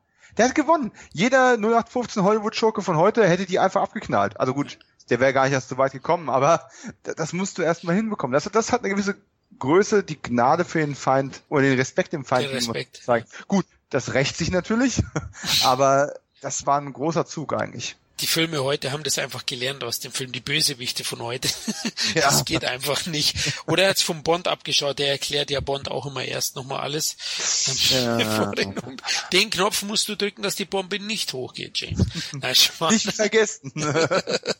genau. Nein, also, weil auch, also es ist ein 10 von 10 Film, da glaube ich, sind wir uns einig. Es ist ein fantastischer ja. Film. Vielleicht eine kleine Schwäche ist, oder vielleicht ist gar keine Schwäche, aber äh, die vier Hauptcharaktere, die er opfert, das geht innerhalb von zwei Minuten. Das geht ziemlich ja. schnell. Ja. Äh, das könnte man vielleicht noch ein bisschen besser ausspielen, diesen emotionalen Punkt. Ich bin mir nicht ganz sicher. Mich hat's jetzt nicht wirklich gestört, aber das ist mir aufgefallen bei der Fünfzichtung, dass... Ja, aber, ist, aber ich, ich denke, er steckt auch System dahinter. Okay. Ähm, weil du, du gehst normalerweise nicht davon aus, beim Heldenwestern, dass der Held stirbt. Du hast jetzt sieben Helden und es läuft ja lange Zeit relativ gut für die und dass du dann, okay, dann stirbt einer, dann denkst du aber nicht, dass gleich noch der nächste dann noch fällt. Und Im Endeffekt, sie opfern ja wirklich ähm, nicht nur die äh, weniger interessanten Figuren, sondern sie, lieben, äh, sie opfern auch äh, Fanlieblinge im Endeffekt gleich mit. Und ich denke, das hat schon eine gewisse Bedeutung, dass es dann doch der Mensch, das Menschenleben oder der, der, der Wert eines Menschenlebens in so einem Gefecht ruckzuck gleich null sein kann. Der, der Wert entspricht dann nur noch einer Patrone, die in die falsche Richtung abgefeuert wird und dann sind die weg und obwohl die Helden gewinnen, das wird ja am Ende auch nochmal schön zusammengefasst, haben sie eben trotzdem verloren. Es ist nicht sehr viel Glorreiches an dem Sieg der glorreichen Sieben oder denen, die eben übrig bleiben. Und trotzdem haben sie eben Gutes bewirkt. Sie haben etwas verändert und sie haben ihrem eigenen Leben, das außer für sie selbst nicht sehr viel Wert besessen hat. Die haben auch sonst alle nicht irgendwie mit großen Familie zu tun gehabt oder sonst irgendetwas die wären sonst nicht groß vermisst worden, wenn sie in irgendeinem Showdown auf der Straße von, von einem anderen Kartenspieler erschossen worden wären. Du Und, recht. Ähm, ja, Brinner in der Schlussszene resümiert ja, ja, ja. Ja. Genau. Ja. Wir sind immer die Verlierer, die Bauern sind, sind die Gewinner. Der Punkt ist halt, diesen Glorifizierungseffekt der ist einfach in dem Moment gleich weg. Und es ist richtig schwierig, weil jeder Zuschauer assoziiert sich ja auch nicht mit dem armen Bauer, der, der eine Mistgabel halten, aber äh, das Gewehr nicht in die richtige Richtung äh, abfeuern kann. Man möchte sich ja mit den coolen Jungs assoziieren. Man möchte den, den schimmernden Colt an der Hüfte haben. Natürlich. Und im Endeffekt, es fällt schwer dann zugeben zu können, dass das eben dann doch vielleicht nicht die erstrebenswerte Rolle gewesen ist, sondern vielleicht doch diejenige, die eigentlich ärmer dran ist. Und das ist ähm, etwas, was man sich im Film auch erstmal trauen muss. Ja, auf jeden Fall. Was mich auch ein bisschen überrascht hat, ist, oder damals überrascht hat, also die Mexikaner bekommen ja auch doch der eine oder andere eine größere Rolle, ne, die, die wo sie angeworben mhm. haben. Ne? Man sieht ja die Szene dann zum Beispiel äh, mit McQueen, wenn er ihn fast totschwafelt, wo oben dann die Scharfschützen sind und äh, sorgt auch immer wieder dann auch für Schmunzler. Wie du gesagt hast, da gibt es dann auch immer wieder eine Auflockerung. Ja. Das ist einfach perfekt getimt und der Film würde auch glaube ich, heute noch funktionieren, wenn Western heute in wäre. also ich habe nur eine Frage ja. an dich. Mhm. Von den glorreichen sieben. Weil wenn wir Brad Dexter, von dem wir beide gerade schon zugegeben haben, dass wir nicht die Filmografie so gut kennen, nehmen wir eben Eli Wallach noch mit rein. Was sind deine jeweiligen Lieblingsfilme, abgesehen von den glorreichen sieben, von diesen sieben? Puh. Ohne drüber nachzudenken. Ohne drüber nachzudenken, mein Gott. Aus dem Bauch raus. Also Charles Bronson ist es, ein Mann sieht rot. Ich liebe halt den, den Rachefilm natürlich. Äh, bei James Coburn tue ich mich jetzt schon fast sehr, mhm. sehr schwer, muss ich ganz ehrlich sagen. Der ist hart. Der ist, der ist wirklich hart, denn so den richtigen ikonischen, ja, soll ich jetzt Steiner das Eiserne Kreuz sagen? Hm. Weil er mir als erstes einfällt, ich bin mir nicht sicher. ich sag mal so, Steiner ist auf jeden Fall eine markante Rolle, genauso wie auch die glorreichen Sieben. Du hast ja. vorhin die gesprengten Ketten angesprochen, war er ja auch drin. Genau. Aber war jetzt nicht, war jetzt nicht per se ein Coburn-Vehikel, ne? Genau, deswegen eher Steiner, aber nur weil es mir im Moment einfällt. Also er ist echt schwer. Ähm, Steve McQueen, Bullet, gesprengte Ketten. Mm. Oh man, also da gibt's so viel Getaway, da gibt's so viel auch. Ähm, wie heißt der, wo er auf dem Schiff ist, der Matrose? Wie heißt der? Matrose? Schiff? Uh. Äh, Unternehmen, wie heißt denn der? Ah, okay, ähm, lassen wir ja. weg. Pavillon finde ich noch super. Also Steve McQueen hat schon eine Menge äh, ikonische ja. Rollen abgeliefert. Also bei ihm ist es wiederum einfach. Elijah Wallach habe ich habe ich ja schon gesagt, zwei glorreiche Halunken ist für mich seine größte Rolle. Ich zähle zu meinen drei Lieblingsfilmen aller Zeiten. Also ich oh vergötter diesen Film und ich habe den so oft gesehen, als Kind im ZDF aufgenommen, das erste Mal gesehen und geliebt. Sozusagen an die Western bin ich erst mit die Spaghetti-Western rangekommen oder Italo-Western, wie du gesagt hast, und habe dann erst mhm. so die amerikanischen, natürlich kannte ich John Wayne vom Namen und so, aber und, das Feld von hinten aufgerollt, hm? Genau, sozusagen. Ja, mhm. gut, der Western war natürlich auch schon in den 80er, 90er, war es selber tot eigentlich. ja. Die große Zeit, wo wir Filme entdeckt haben, des Westerns war vorbei. Jetzt habe ich habe ich noch jemand vergessen? Äh, ähm, Yul Brynner? Ja, Yul Brynner, ähm, Anna und der König finde ich sehr, sehr stark. Oh, ungewöhnliche Wahl, interessant. Ja, aber der gefällt mir, hat mich als Kind auch sehr beeindruckt und ja, ich mag Westworld. Vor allem hat er ja da denselben Anzug an, ne? ja. es ist ja eine ganz offene Hommage, ja, ja oder Anspielung. er spielt das da einen Revolverheld Androiden, der sich eigentlich, äh, ja, parodiert eigentlich die Rolle von Glorreiche 7, oder? Bisschen schon, also ich denke mal, es war doch ein sehr, sehr bewusstes Casting. Aber äh, Jules Brünner hat ja auch im Endeffekt mit dieser äh, Adios Sabata äh, ja. dieser ähm, titulären Fortsetzung des Lee Van Cleef Films oder der Lee Van Cleef Filme, äh, auch mit dem schwarzen Dress und äh, das, das war ja schon fast ein Markenzeichen. Ich überlege gerade, ob es einen Western mit Jules Brünner gab, wo er keinen schwarzen Dress getragen hat. Ja, jetzt, jetzt wo du sagst. Ne? Ja. Ähm, genau, und dann, äh, ja, Robert Vaughn kenne ich eigentlich auch hauptsächlich aus der Serie, ja, die ich auch gerne angeschaut habe, aber er ist jetzt auch einer, der ist mir nicht so im, im Kopf. Ich kenne ihn natürlich, wenn ich das Gesicht sehe, weiß ich sofort, der Junge ist von äh, Solo für Onkel. Ja. Aber ansonsten wüsste ich jetzt wirklich Filme von ihm aber Robert Vaughn ist halt auch wirklich ein, ein sehr viel beschäftigter äh, Serienschauspieler gewesen. Das ja. ist klar, er war auch im Bullet mit dabei gewesen, ne? Ja. Und ist halt der einzige von den glorreichen Sieben, der noch lebt. Hat ja vor ein paar Jahren, ich weiß nicht, hast du mal Hustle gesehen? Eine britische äh, Show, quasi die britische Variante von Leverage. So eine Betrügerbande, die ähm, andere Betrüger betrügt. Ja, zwei Folgen vielleicht, aber. Oh ja, hey, immerhin, immerhin. ja, aber ich bin mit ihm ja groß geworden, ach, groß geworden. Hm. Er war das Beste an der schlechtesten Staffel von das A-Team. Die fünfte Staffel wurde er zum Auftraggeber des A-Teams. Die mehr Serie ging es bergab, was war durchaus immer es hatte so eine gewisse Klasse, noch so einen respektablen Schauspieler wie George Pepper mit dabei zu haben. Ja. Also das hatte definitiv auch was. Ja, so ein so einen würdevollen, äh, er ja. ist schon ein Gentleman auch in dem Sinne, er geht auch in diese Richtung. Aber jetzt war eine schöne Frage, die möchte ich jetzt gleich zurückgeben. Verdammt, äh, Robert Vaughn habe ich gerade schon beantwortet. Ja. Ähm, ist also für mich definitiv auch mit dem Serienfernsehen. Äh, ich fand ihn auch ist immer sehr witzig in äh, so Gastauftritten, die er gemacht hat, wie bei äh, Kung Fu mit David Carradine, die ja mal eine Parodie auf die glorreichen Sieben gemacht haben. Ich weiß nicht, ob du das gesehen hast. In der in der Neuauflage aus den 90ern ähm, von Kung Fu hatten sie dann eine Episode, wo sie auch sieben Söldner zusammengestellt haben, um irgendwie in, oh Gott, war es in Chinatown? Nee, das war irgend so, auch in irgendeinem Grenzkaff ist die Bürgermeistertochter irgendwas entführt worden. Ja. Und dann haben die versucht, den zu befreien. Und das waren dann eben so Leute gewesen wie äh, Robert Vaughn, ähm, Patrick McNee von ähm, mit Chimcham und Melone ist dann nochmal mit aufgetaucht. Und äh, ich weiß auch nicht, David Carradines Karatelehrer war auch noch mit dabei. Also das war, und die nannten sich dann eben, was ich, der, der, der Siebener Drachenflügel oder irgendwas in der Art. Aber das war schon genauso aufgezogen und die haben diesen in diesem Dorf dann Fallen gestellt und gemacht getan, haben dann eine Übermacht von, von Söldnern platt gemacht. Und äh, das fand ich sehr, sehr witzig, dass sie dann Robert Vaughn auch in diesem Mix mit dabei hatten. Okay, habe ich, hab ich zumindest nicht im Kopf. Vielleicht habe ich ein, gesehen. Es waren eine, nee, es, war, es gab davon sogar eine Fortsetzung. Es waren zwei Episoden aus der Serie, die auch schon wieder fast 20 Jahre her ist. Also ja. es ist legitim, das nicht gesehen zu haben. Ich fand das nur damals schon äh, unglaublich witzig.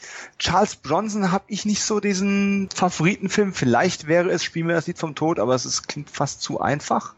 Aber ich bin ja, wie gesagt, nicht der ganz große ähm, Charles Bronson-Fan.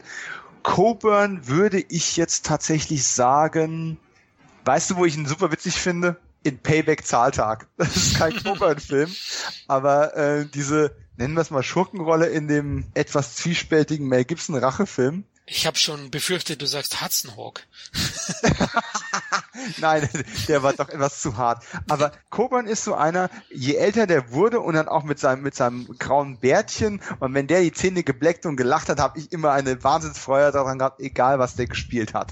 Äh, ich habe ich hab gerade hier Book jetzt geschrieben für äh, David E. Kellys äh, Picket Fences Tatort Gartenzaun, ne? 90er Jahre äh, Familiendrama, Krimidrama und da war ist der irgendwann auch als als Vater aufgetaucht und hat da eine, eine Folge lang mitgemischt. Das macht automatisch gute Laune, James Coburn irgendwo mit dabei zu haben. Und finde ich auch sehr schade, dass der ist jetzt auch schon, oh Gott, über zehn Jahre tot, ne? Steve McQueen, als Peckinpah-Fan würde ich jetzt gerne sagen The Getaway. Äh, ich finde Getaway auch ein einen irre guten Film, der ja. übrigens auch nur ein durchschnittliches Remake bekommen hat, ja, ne? mit, äh, mit Alec Baldwin. Höchstens durchschnittlich, ja. also der ist auch nicht so schlecht, wie er gemacht wird, aber er ja, kann halt ja. mithalten mit. Ähm, da ist der Abstand zum Original einfach zu groß, ne? Das ist ja, ja. auch immer so, wie hoch kann ich fallen, äh, wie weit kann ich fallen, ne? Genau. so weit, so gut, ne? ähm, ich würde mal sagen, bei McQueen ist es entweder Ah, ich mag Thomas Crown ist nicht zu fassen sehr, sehr gerne. Oh, ja, den Aber ich jetzt vergessen. Das war, glaube ich, mein erster Film, den ich mit ihm gesehen habe, weil der halt schon kinderfreundlich war, ne? Gesprengte Ketten hast du schon genannt. Das ist unglaublich cool. Ah, äh, nehme ich Bullet? Nehme ich. Ich, nee, ich nehme gesprengte Ketten. Ich nehme ich nehm die gesprengten Ketten, weil das einfach. Papillon magst nicht so? Nee. Bin, Okay. bin ich nicht rangekommen. Also habe ich, hab ich mal versucht. Äh, war aber nicht so. Weiß, weiß. Müsste ich jetzt vielleicht als etwas älterer und etwas ähm, hoffentlich weiserer Mensch nochmal gucken. Aber als ich ihn als Teenager versucht habe, ging das gar nicht so an Ah, er ran. hat schon große Cincinnati Kid ist super oder Kanonenboot am Ja, äh, ja. Ah, da, hat da, da, da hast du deinen Bootfilm. genau, der ist es am. Yangtze Young, ja. Ja. Wen habe ich jetzt vergessen? Ähm, Yul Brynner ist tatsächlich die glorreichen Sieben, ist eigentlich meine Lieblingsrolle von ihm. Ja. Und ähm, ja, dann bin ich, glaube ich, durch. Eli Wallach hat es ja auch sehr, sehr lange gemacht. 98, glaube ich, geworden. Ne? Ist erst vor zwei Jahren gestorben. Den habe ich aber auch zum letzten, glaube ich, gesehen in dieser Ben Stiller und ähm, Edward Norton Komödie Glauben ist alles über einen Ra äh, Rabbi und einen Pfarrer, die in dieselbe Frau verknallt sind. Jenna. Oh, ja, kenne Der ich. war, sogar, der war sogar halbwegs witzig und da war äh, Eli Wallach hat dann, dann da irgendwie auch den einen Rabbi gespielt, den älteren Rabbi. Äh, aber natürlich die beste Rolle, gebe ich dir vollkommen recht. Ich meine, was sollte ich auch anderes sagen, ne? Zwei glorreiche Halunken, da gibt's gibt's sicherlich keine zweite Meinung zu. Ja, sind wir uns einig. Genau. Ich wollte noch ganz kurz was der Lexikon des internationalen Films zum glorreichen Sieben Film von 1960 meint. Hm. Jetzt bin ich gespannt. Genau, ein spannender Western, der die Folklore geschickt in die raue Handlung einfügt, eine exzellente Kameraarbeit aufzuweisen hat und besonders in den Nebenrollen von beachtlichen schauspielerischen Leistungen lebt. Ist die Frage, was man damals noch als Nebenrolle gesehen hat, ne? Ja, War, war es dann, war es dann Buchholz und Mm, Ja, ich denke, hier war man schon ein bisschen parteiisch wahrscheinlich. ja, Kann ich mir gut vorstellen. Aber ja, kam schon auch bei der Presse ganz gut an, in Europa zumindest. Ne? Der Score war ja sogar Oscar nominiert, 61.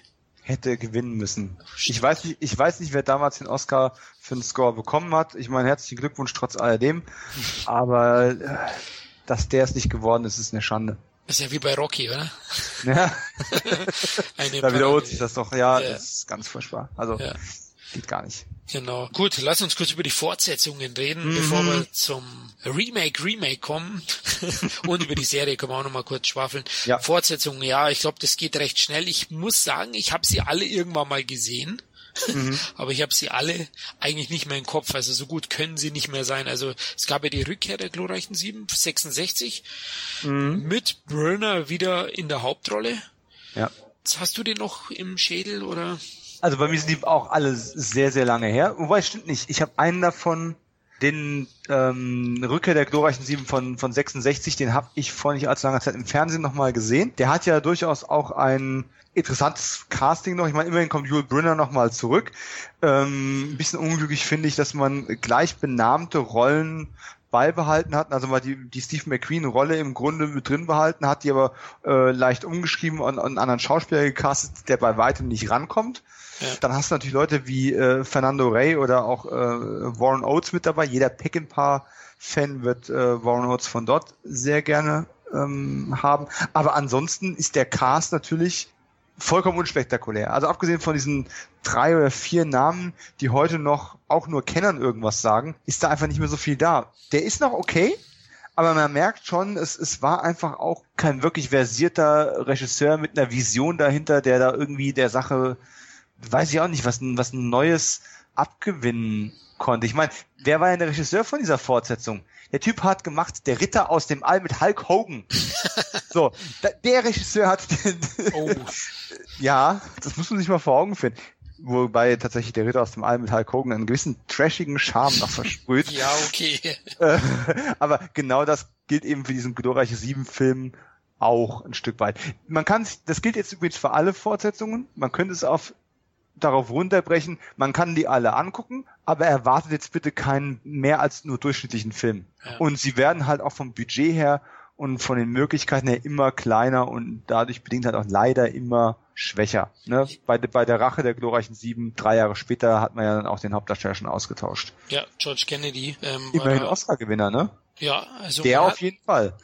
man hat da Geld ausgegeben. Ja, im, Im dritten Todesritt der glorreichen Sieben war es Lee Van Cliff, den ich ja auch ja. sehr, sehr gemocht habe, natürlich als glorreicher Lunken-Fan. Aber ich glaube auch, also ich habe sie nicht mehr so im Kopf, aber ich denke, wenn ihr die nicht mehr nachholt, habt ihr auch nichts verpasst. Also, also ja, wie gesagt, es, es gilt, man kann, äh, was war es jetzt, äh, die Rache der glorreichen Sieben und der Todesritt der glorreichen Sieben, kann man sich auch angucken. Die haben ja alle versucht, diese, diesen, diesen Cast immer noch ein bisschen bisschen auszuwechseln und dann so ein Ja anstelle von sieben Revolverhelden haben wir jetzt eben diesmal einen äh, Messer, äh, Messer hatten wir auch schon, äh, einen, nochmal einen Tomahawk-Werfer dabei gehabt, wir hatten noch einen Sprengstoffexperten mit dabei gehabt, ne? Wir haben jemanden, der ein, ein guter Faustkämpfer ist. Also sie haben versucht, das irgendwie, irgendwie ein bisschen aufzuweichen, aber sie haben eben nie mehr so einen Cast und so ein Skript gehabt. Das, das Drehbuch war einfach auch so gestrickt. Das Originaldrehbuch von, äh, von, von den glorreichen Sieben war einfach perfekt. Da saß jeder Satz, da war nichts Überflüssiges drin, es war kein Fett dran.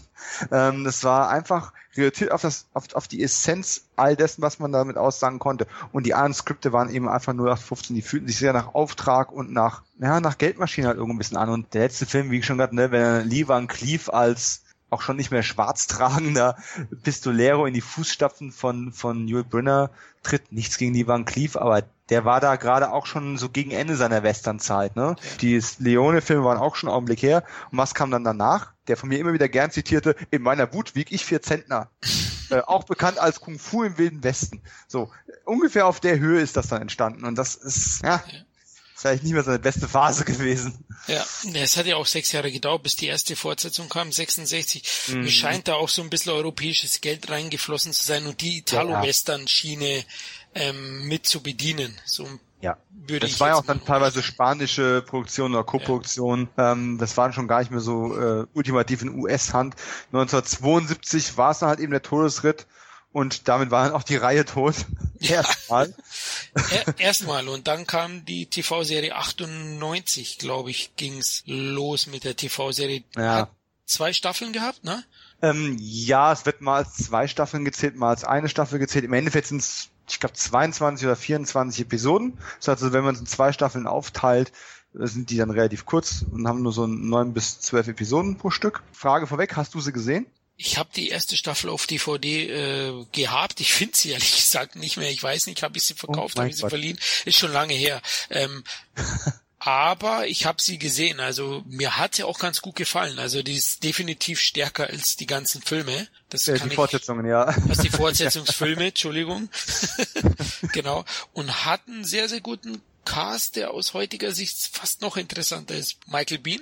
Den Michael Bean, super. Super, unglaublich gern sehe und wo ich mich immer noch ärgere, warum der nicht mit den guten Produktionen, die er hatte mit James Cameron, warum er es nicht so mehr geschafft hat. Ich weiß es nicht. Aber ganz kurz für alle, die es auch nicht gesehen haben, für die es schon ewig her ist, äh, Michael Bean ist dann quasi eben auch der in schwarz gekleidete Held, ne, der Chris, der ähm, Yul Brynner Ersatz an der Stelle und äh, war vorher natürlich der äh, Star neben Arnold Schwarzenegger, den man vielleicht auch noch kennt in äh, Terminator. Und ansonsten, ja mein Gott, was hat Michael Bean noch alles gemacht? Ne? Er war der, der schnauzbärtige Psycho in The Abyss von James Cameron. Oder wo man ihn natürlich auch immer herkennt, ist Aliens, ne? von, auch von Cameron. Hat eine ganze Weile mit Cameron gedreht und ja, hat dann auf eigenen Beinen Heute, heute produziert er Horrorfilme, hat auch einen eigenen gedreht als Regisseur und ist immer noch gut im Geschäft, aber es hat wirklich kein Star geworden. Ne? Das Potenzial hat er gehabt. Also der konnte Schauspielern, der hat Charisma gehabt, aber ja, es ist halt manchmal so. Hä? Vielleicht auch die falschen Rollen. Ne? Ähm, vielleicht auch der Cameron-Fluch, weil abseits von Cameron hat das einfach nicht geklappt. Ja, du hast, du hast schon recht, der, der Drop zwischen diesen großen berühmten Filmen, die ich gerade eben genannt habe, wo er aber auch nie der einzige Star war, ja. zu den, den nächsten Filmen. Ich meine, selbst uns als Michael Bean gern sehr wird es dann schon schwerfallen, noch irgendwie fünf weitere Filme mit ihm aufzuzählen. Und das ist immer dann schon, hm, obwohl er 100 gemacht hat vielleicht, äh, ja, da ist dann, das ist dann schon ein bisschen ein Problem. Aber die Serie hat er gemacht und ja. da spielt ja, spielen noch einige andere mit, die heute auch sehr, sehr bekannt sind, zum Beispiel Ron Perlman, hm. ne?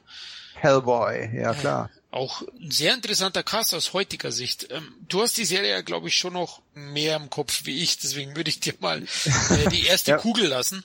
Ja, na gut, was, was, was heißt mehr im Kopf? Ich habe sie damals im äh, Fernsehen teilweise verfolgt, habe dann auch die DVDs gekauft.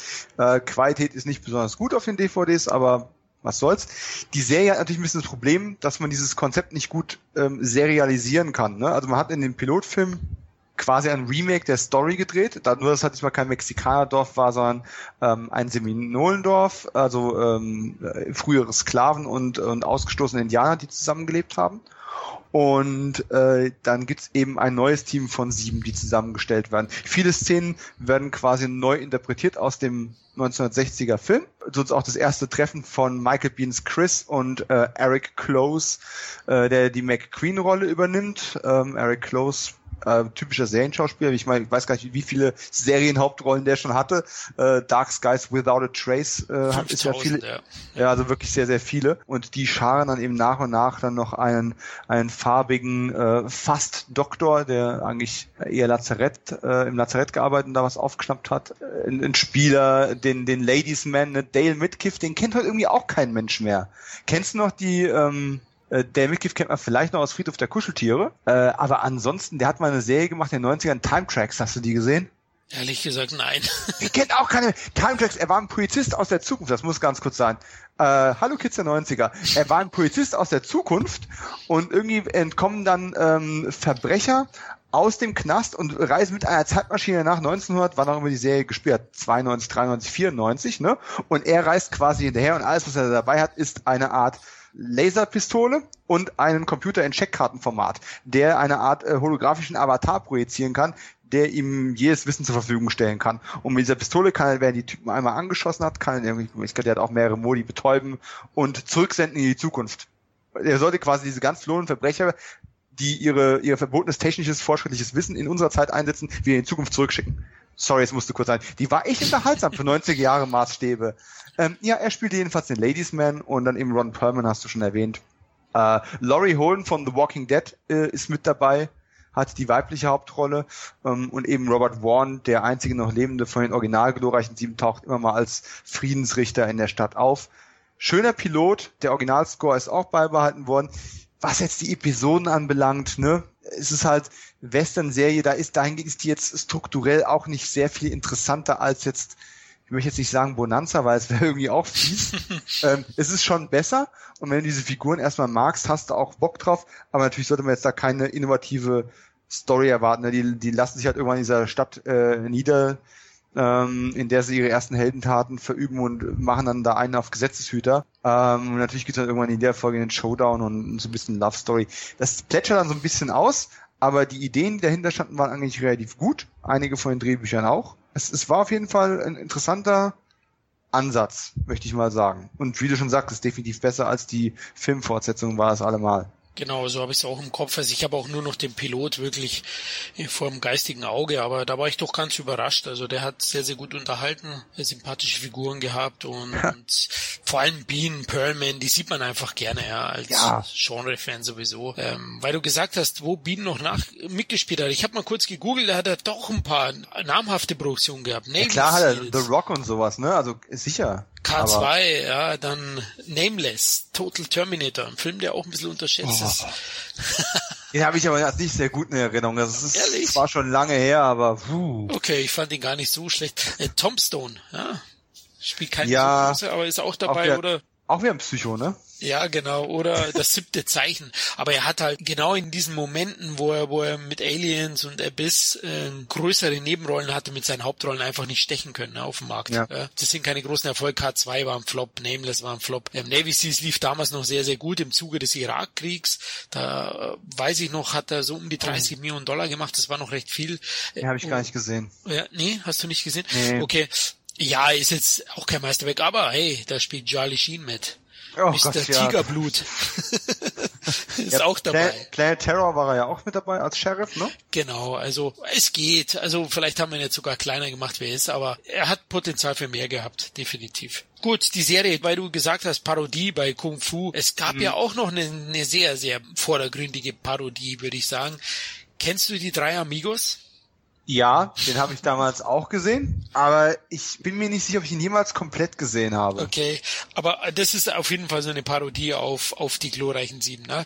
Die drei sollen ja auch angeworben werden, werden als Revolverhelden äh, verwechselt sozusagen, mhm. also Chevy Chase, Steve Martin und Martin Short. Ja, ist eine aus damaliger Sicht eine sehr, sehr gute Western-Komödie, die man durchaus mal schauen kann, wenn man die Jungs mag aus den 80ern und den Humor. Wer nicht? Ich, ich meine, ich habe sogar die Blu-ray irgendwo liegen, aber ich habe es noch nicht. Weißt du, so aus dem, aus dem Aspekt heraus müsste man mal wieder sehen. Ja. Oder zum ersten Mal so richtig bewusst sehen. Kenn ich, kenn aber ich. Genau, der, zu gucken, der zu gucken Stapel ist ne, K2 hoch. der war wieder mal gut. also uneinholbar. Gut, dann lass uns, dann lass uns zum aktuellen glorreichen 7 kommen, oder? Mit der ja, Serie da gab's ja noch was. Ah. Da gab's noch was und jetzt, glaube ich, werden wir beide mal Abstand nehmen. ich gehe schon extra weiter weg von meinem Laptop. Ja, 2016, dieses Jahr praktisch vor einer Woche gestartet. Platz zwei in Deutschland, glaube ich, ist er jetzt zu Beginn gewesen. In Amerika Platz eins ist ganz ordentlich gestartet in Amerika. Hat 95 Millionen Dollar gekostet. Regisseur, Leute, ich habe schon ein paar Mal gesagt, ich bin großer Fan von Antoine Fuqua und er ist auch der Regisseur von Die glorreichen Sieben oder The Magnificent Seven. Der Cast ist schon mal, hat sich schon mal gut angehört, oder Dominik? Ja, der Cast hat sich gut angehört. äh, der Trailer war, der hat auch einen sehr unterhaltsamen, kurzweiligen und amüsanten Film versprochen. Ja. Und letzten Endes Denzel Washington, also man hat ja immer eine markante Führerrolle ähm, gehabt. Das ist jetzt kein äh, glatzköpfiger Kaukasier mehr war, sondern, sondern eben ein, ein Afroamerikaner. Das spielt dann wirklich überhaupt gar keine Rolle. Ursprünglich war ja lange, lange Zeit auch äh, Tom Cruise im Gespräch gewesen für die Rolle und Matt Damon wären so der zweite Mann gewesen. Jetzt ist es dann eben Denzel Washington und an zweiter Stelle Chris Pratt, der ja durchaus momentan eigentlich nicht viel falsch machen kann. Also welches Projekt auch immer der sich raussucht, kannst du eigentlich von ausgehen. Vor allem, wenn es eine Marke schon ist. Ja. äh, siehe Jurassic World und so, äh, das läuft bei dem momentan einfach. Er bekommt halt das erste auch angeboten, glaube ich. Also er ist ja. einer, die die Drehbücher als erstes vom Stapel nehmen bei den ja. Studios. Da hat er, hat er schon gewonnen. Ja klar, der Cast, ja. Äh, Denzel Washington auch in schwarz gekleidet. Tja, was hätte man machen sollen? Weißen Anzug, weil er nur bei der Afroamerikaner ist? Das wäre wär irgendwie blöd gewesen. Er ist ja ein Friedensrichter. So nennt er sich zumindest, ne? Er bezeichnet ja, sich ja. als Friedensrichter. Friedens war er nicht. Neben. Aber er hat viel gerichtet. genau, er hat ziemlich viel gerichtet. Er war eigentlich ein Kopfgeldjäger, oder? Wenn man ehrlich ist. Sam Chisholm heißt er, glaube ich. Er spielt diese große Hauptrolle. Es ist ähnlich. Diesmal sind es keine Mexikaner, hm. sondern europäische Einwanderer wahrscheinlich, also weiße. Es sind Amerikaner, es sind Weiße. Nennen wir es doch so, wie es ist. Okay, weiße Amerikaner, die wo, ja, so ein raffgieriger Industriebaron, der Herr, oh Mann, den Namen, bitte hilf Auch mir. Auch ein Weißer übrigens. Bartholomew Bogue oder so heißt er. Bartholomew Bogue. Ja. Gespielt von Peter Sarsgaard, über den ich gleich ein paar lobende Worte verlieren möchte. Den habe ich noch nie bewusst gesehen, bis diesmal. Aber bitte fahre ruhig vor.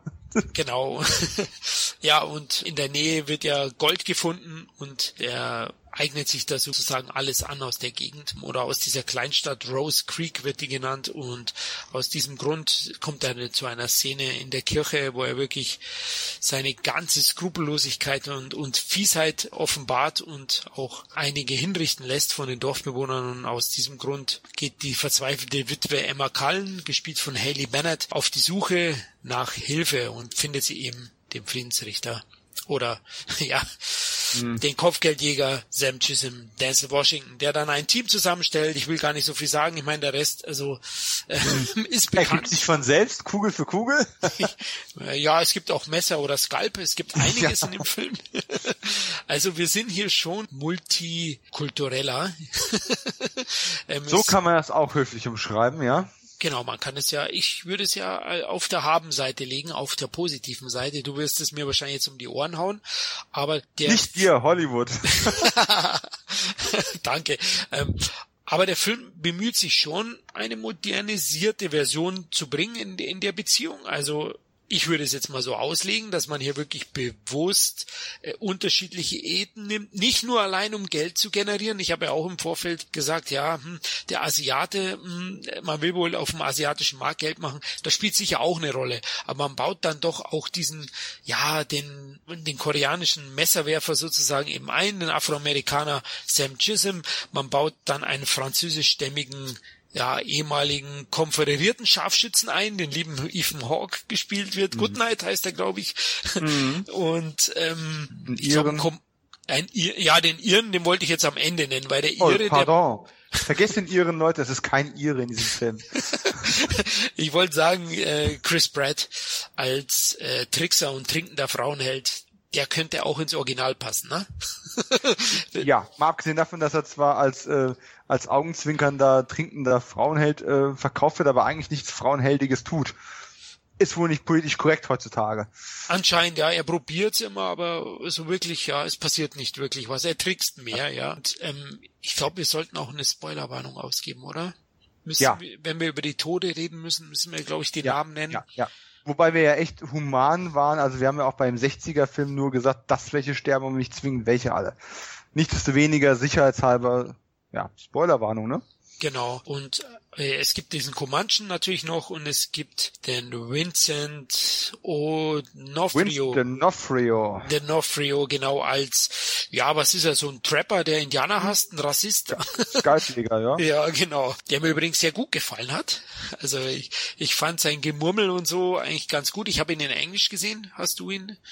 Die deutsche Fistelstimme ist teilweise anstrengend, aber ich habe mir sagen lassen, es wäre im Original auch so. Also er spricht sehr piepsig und, und, ja. und wie im Stimmbruch, aber ich meine, es ist Vincent D'Onofrio. da erwarte ich fast, dass er irgendwelche seltsamen Ticks oder Manierismen an den Tag legt, die ihm die Figur aber trotzdem nachhaltig ins Gedächtnis brennen. Ja. Ich habe D'Onofrio ähm, als ich den das erste Mal gesehen habe, oder von dem ersten Film an, wo ich den gesehen habe, habe ich den nie wieder aus dem Kopf bekommen, obwohl er nicht mal die Hauptrolle hatte.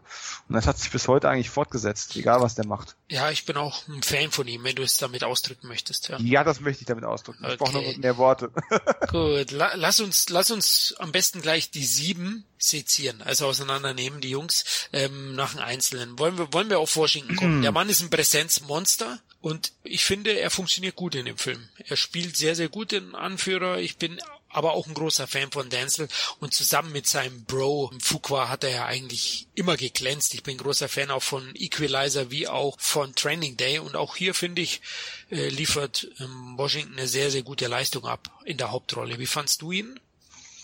Ja, ja, ich mag Denzel Washington auch sehr gerne und er hat einen sehr beeindruckenden ähm, Backenbart, also es, es passt schon alles hier wunderbar.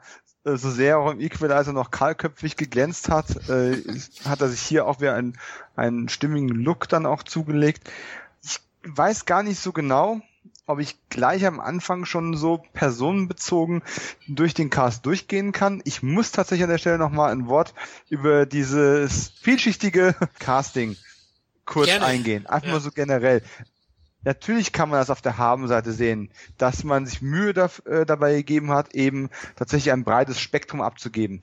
Aber das ist genau das Problem, was ich mit unglaublich vielen Filmen momentan habe, dass sie einfach die brüllen mir schon vom Plakat entgegen, dass sie sich bei mir anbiedern wollen. Und nicht nur bei mir, sondern auch bei jedem anderen, der in der Schlange an der Kinokasse steht. Das fängt schon damit an, dass die, dass die Poster, zumindest in Deutschland, großflächig versucht haben, den Leuten zu vermitteln, dass das quasi der neue Hateful Eight ist. Dieses, dieses Design, dieses Posterdesign schreit dir ins Gesicht, ich bin irgendwie verwandt mit Hateful Eight. Diese Assoziation wird damit geweckt und es macht überhaupt null Sinn. Es macht, es macht gar keinen Sinn. Ich habe Leute in, im Kino gehört, oh, guck mal da, da ist der neue Tarantino. Nein, ist er nicht. Wie kommt ihr auf die Idee? Ich meine, ich weiß, wie ihr drauf kommt, aber das ist einfach nur äh, Fehlleitung des Publikums. Und so sehr ich auch Vielschichtigkeit zu schätzen weiß, ich hätte es besser gefunden, wenn man die Vielschichtigkeit wirklich auch in den Figuren stärker gefunden hätte und sie nicht vor allem darüber definiert, dass sie eben verschiedenen ethnischen Gruppen angehören. Die Natürlich, fehlt die Tiefe, die fehlt die Tiefe. Mir fehlt, mir fehlt die Tiefe, die mhm. darüber hinausgeht, dass sagt, Ich bin der Indianer, deswegen schieße ich mit Pfeil und Bogen. Ich bin der Mexikaner, deswegen habe ich äh, oh, auch keine schmutzigen Klamotten an. Also, äh, weißt du, was ich meine? Die, die Figuren werden sehr viel darüber definiert, wer sie sind. Denzel Washington hat, hat natürlich mit Rassismusproblemen zu kämpfen, wenn er in, den, in, in die Stadt das erste Mal einreitet und solche Geschichten. Ne? Es ist einfach das, was das Original so gut gemacht hat, nämlich vor allem ein, ein Maximum aus den Figuren rauszuholen. Eigentlich ist sogar falsch. Die haben mehr aus den Figuren rausgeholt, als auf dem Papier da gewesen ist. Und das sehe ich hier gerade eben nicht. Ich habe einen exzellenten Cast, den will ich damit gar nicht ähm, schmälern. Der Cast ist wirklich großartig und die spielen auch alle mehr oder weniger exzellent. Es gibt auch da einige unscheinbare, da kommen wir sicherlich gleich drauf. Kommen wir gleich dazu. Sie harmonieren auf jeden Fall gut. Sie harmonieren definitiv, ja. Es ist aber schon nicht so gut ausgewogen wie im Original und vor allem es fehlt einfach völlig die Tiefe. Mit vielleicht zwei bis drei Ausnahmen. Aber die sind auch nicht tiefer, die sind aber einfach präsenter als die anderen. Deswegen fallen sie mehr auf und bleiben mehr in Erinnerung das ist alles einfach, es ist nicht weniger cool, aber es ist eine ganze Spur flacher. Man, man versucht auf der Oberfläche zu sagen, wir sind vielschichtiger, aber im Endeffekt ist es eigentlich viel flacher. Und das finde ich nicht gut.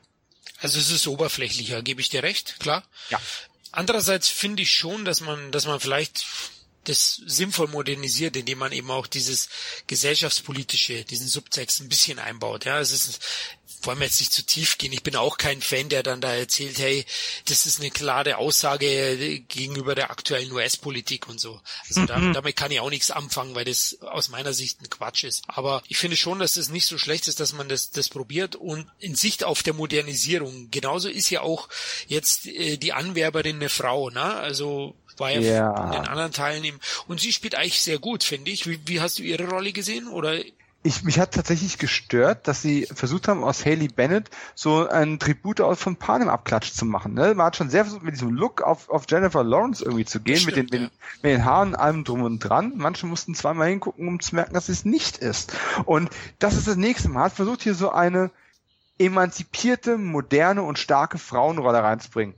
Aber abgesehen von ein paar ich sag mal, vorlaut geäußerten Sprüchen und einem, einem, einem engagierten Auftreten hat sie eigentlich, es ist keine aus sich heraus starke Figur in dem Sinne. Ja gut, sie kann schießen. Herzlichen Glückwunsch. Das per se macht die Figur aber nicht stark. Da hätte ich mir auch gerne noch ein bisschen mehr gewünscht. Äh, die macht an sich nicht viel falsch, aber es ist jetzt auch nicht das, es, es, es ist halt auch wieder so ein Ding, was ich, warum? Weißt du, was ich besser gefunden hätte? Ja. Wenn wir schon dabei sind, dass wir dauernd hier ähm, Gender-Switches machen und solche Geschichten, ne? All-Female-Reboot möchte ich jetzt gar nicht sagen. Okay. Ja, aber hättest eine von den sieben tatsächlich zu einer glaubwürdigen ähm, Revolverheldin à la Calamity Jane gemacht. Das gab es ja durchaus. Es gibt Beispiele davon. Ja. Hättest du so eine Rolle mit reingenommen, dann hättest du meiner Meinung nach nicht wirklich nicht alle sieben oder zwei oder so irgendwas. Das macht, ist es Käse. Aber bring doch eine davon mit rein und mach es glaubwürdig, dass sie sich dagegen die Männer behauptet. Weil so wird sie trotzdem wieder auf die Farmersfrau reduziert die zufälligerweise, oh, mein Vater hat mir das Schießen beigebracht. Ja, herzlichen Glückwunsch. Also da, das war für mich auch von der Charakterisierung her. Also Alibi, ich, ich höre schon. Alibi, Alibi, ja, Alibi. Okay. Alibi. Okay. Es, ist, es ist für mich dasselbe wie dieses es ist halt auch eine Anbiederung wieder. Ich fand zum Beispiel sympathisch, dass sie eben nicht die, die wild umeinander schießende wird, weil es hätte ja auch diese Charakterentwicklung geben können, ja, also, dass sie dann völlig mit ihnen zusammen marschiert. Klar, sie wird eine Rolle spielen in den Shootouts am Ende. Mhm. Entscheidende, das ist ja auch klar gewesen, das ist aus dramaturgischen Gründen. Du bist selber Filmemacher, da, du weißt, das muss man so wahrscheinlich auch einsetzen, ob es jetzt dann immer perfekt ist. Aber ich fand es ganz gut, dass man es nicht übertreibt in diese Richtung. Ja, jetzt reitet sie am Ende noch mit.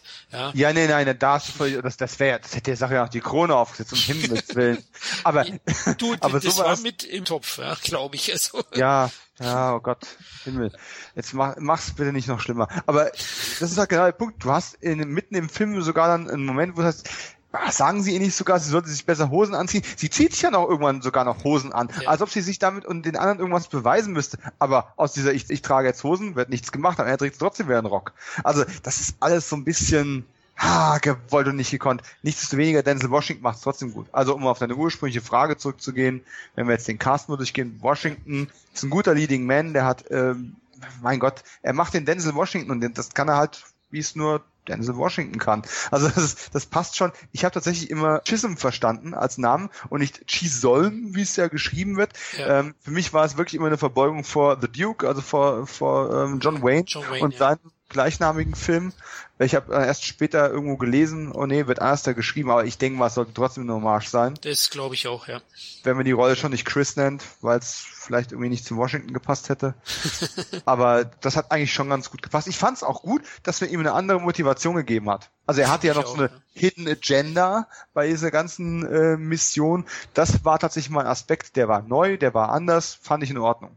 Die wird erst ganz am Ende aufgedeckt, wollen wir auch ja. nicht verraten, genau. Nee, wollen wir nicht verraten. Aber fand ich, fand ich auch gut. Fand ich noch am Ende so ein schöner Aha-Effekt, ja. Das hält man ja lange im Dunkeln und dann, man vermutet es natürlich schon als Erfahrung. Man, man, man weiß, es kommt irgendwas. Ja, aber sie machen es ganz gut. Lass uns zu der Nummer zwei kommen, zum Steve McQueen von heute, Chris Pratt. Und jetzt, ja, ich bin ja eigentlich auf der Pro-Seite, aber den muss ich leider negativ sehen. Ich fand ihn als oh. einen der schwächeren. Doch, ich fand ihn, wie du gesagt hast, er spielt einen Frauenhelden mhm. der nicht diese Szenen bekommt. nicht wirklich. Also er spielt praktisch einen, Aufschneider, der einfach nur erzählt, dass er es macht. Aber ich finde auch, ja, soll ich jetzt schon soweit spoilern, aber ähm, ich finde auch sein, sein Tod.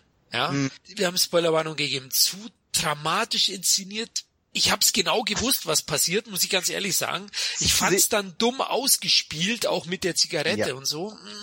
Hat mir wehgetan, ehrlich gesagt. Auch wenn ich die Idee super fand ich bin ganz auf deiner Seite, aber ich fand die Idee schon schrecklich. Weil du hast in der Sekunde, wo er sich in Bewegung gesetzt hat, wusstest du ganz genau, was passiert. Der, der Satz, ich war nicht sogar im Trailer drin gewesen, ich wollte schon immer mal was hochjagen, der ist so auch dominant vorher drin gewesen. Oh, jetzt kommt das, ja, sein, sein, sein, sein Spruch, der er noch gerissen hat, der war noch halbwegs, der war noch augenzwinkernd. Oh Gott, das war jetzt das war jetzt echt flach. Aber es hat so einen augenzwinkernden Witz noch gebracht. Aber tut mir leid, das, es war eben für uns vorhersehbar. Auch da wieder, ich habe mit Leuten dann nach der Kinovorstellung noch gesprochen, ja. die es gar nicht am Kommen sehen. Ach komm. Und da stelle ich mir die Frage, Leute, das, das, das, das war Malen nach Zahlen. Ja, das war wirklich, das, das war aus dem, aus dem Musterschrank genommen. Ja. Also schlimm, ja, schlimm. Ähm, was ich dazu noch finde, Chris Pratt spielt im Moment immer dieselbe Rolle, den Sprüche klopfenden Witzbold mit Raubeinscham. Aber deswegen ist er ein Superstar. Du kannst entweder, ne, das ist ja die alte Redensart, du bist entweder ein Charakterschauspieler oder du bist ein Superstar. Und dann machst du eben die Chris Pratt Show. Weil ja, du wirst für die Chris Pratt Show gebucht das wurde er da auch, aber die, ja, für mich war seine Rolle redundant. Ja, also ich fand seine Rolle ist mir am wenigsten in Erinnerung geblieben. Da, mhm. da du hast zu wenig über ihn erfahren letztlich, ja. Und er wird ja erstmal so als große rechte Hand aufgebaut, aber so richtig viel zusammen agieren tun sie ja gar nicht, finde ich. Mhm, jetzt, ja. jetzt Washington und er. Also die großen Dialoge untereinander gibt es jetzt auch nicht, ja. Und große Dialoge hat der Film ohnehin. natürlich, aber, aber du weißt im Original, ja. gut klar, jetzt, ja. jetzt äh, Steve McQueen hat auch nicht so viel gesprochen, aber da gab es doch ein bisschen mehr Szenen und wenn es nur Blicke waren, das hat fand ich nicht so gut. Also wie gesagt, äh, schön, dass wir uns da zumindest einig sind. Absolut, wir ja. wussten ja von unserer Meinung nichts davor, aber äh, wir nähern uns gerade wieder an. Also eben seine Szene, diesen Tod, den fand ich auch äh, zähneknirschend äh, nicht so stark. Ja? Also ja, ja. hab mich teilweise geärgert. Ja, wen sollen wir als nächstes besprechen? Ach, gehen wir einfach die Hackordnung runter. Ne? Ethan Hawke fand ich gut äh, im Prinzip tritt er in die Fußstapfen von Robert Warren im Endeffekt. Ja. Äh, was so die, was seine Funktion innerhalb des, des Teams anbelangt. Ich fand er hat schön, er hat schön gemacht. Er hat nicht sehr Ethan Hawkisch gespielt. Ja. Ob jetzt die Figur die große Erleuchtung war und auch da muss ich sagen, das gilt für den ganzen Film, dass ich jetzt schon wieder draufhauen muss. er hat einfach es so gut wie nie geschafft, bei mir eine emotionale Reaktion heraufzubeschwören. Was egal ob Freude oder die berühmte Backup-Faust oder, oder was auch immer, das Original sehr wohl geschafft hat. Selbst die Serie hat das mal geschafft.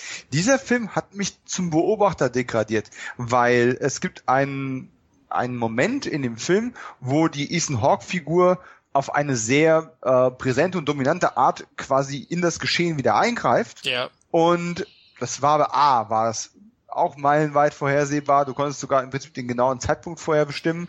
Und es kam dann irgendwie so 0815 unspektakulär daher, dass es mich komplett kalt gelassen hat. Wirklich tutti kompletti. Und das ist was, was mir bei dem Film ganz oft passiert. Der Film ist sehr, sehr cool. Der ist sehr Testosteron geladen. Alle gucken die ganze Zeit dauernd geknirscht und posen irgendwo rum, lehnen sich sehr cool irgendwo an, stellen sich sehr cool irgendwo auf oder gucken sehr cool irgendwo lang. Aber abgesehen davon passiert nicht sehr viel. Also das, das, das packt mich nicht. Außer dass ich dann sehr cool auf dem Parkplatz zu meinem Auto laufe. nachdem ich aus dem Kino rauskomme. Also ich fand Hawk, also mich hat's emotional, äh, es hat mich jetzt nicht schwer mitgenommen, aber bei mir hat's schon gefruchtet, die Szene. Wirklich? Du standst da damals dieses Yes-Gefühl gehabt? Ja, ich habe mich eigentlich gefreut, ja, yes. Ich habe jetzt nicht die Bäckerfaust gemacht, da gebe ich dir recht. Oder? Ja, die, inner, die innerliche Bäckerfaust. der Fäustling. Ach, ich habe so, so gemacht, weißt du? Ach so, ja, ja, ja. ja ah. So einmal geschmatzt. einmal geschmatzt vor Freude, ja, jetzt geht's okay, ab, okay, jetzt okay. sind sie sieben. Alles klar. Und ich fand Hawk auch einen der stärksten Figuren Ja. neben Washington.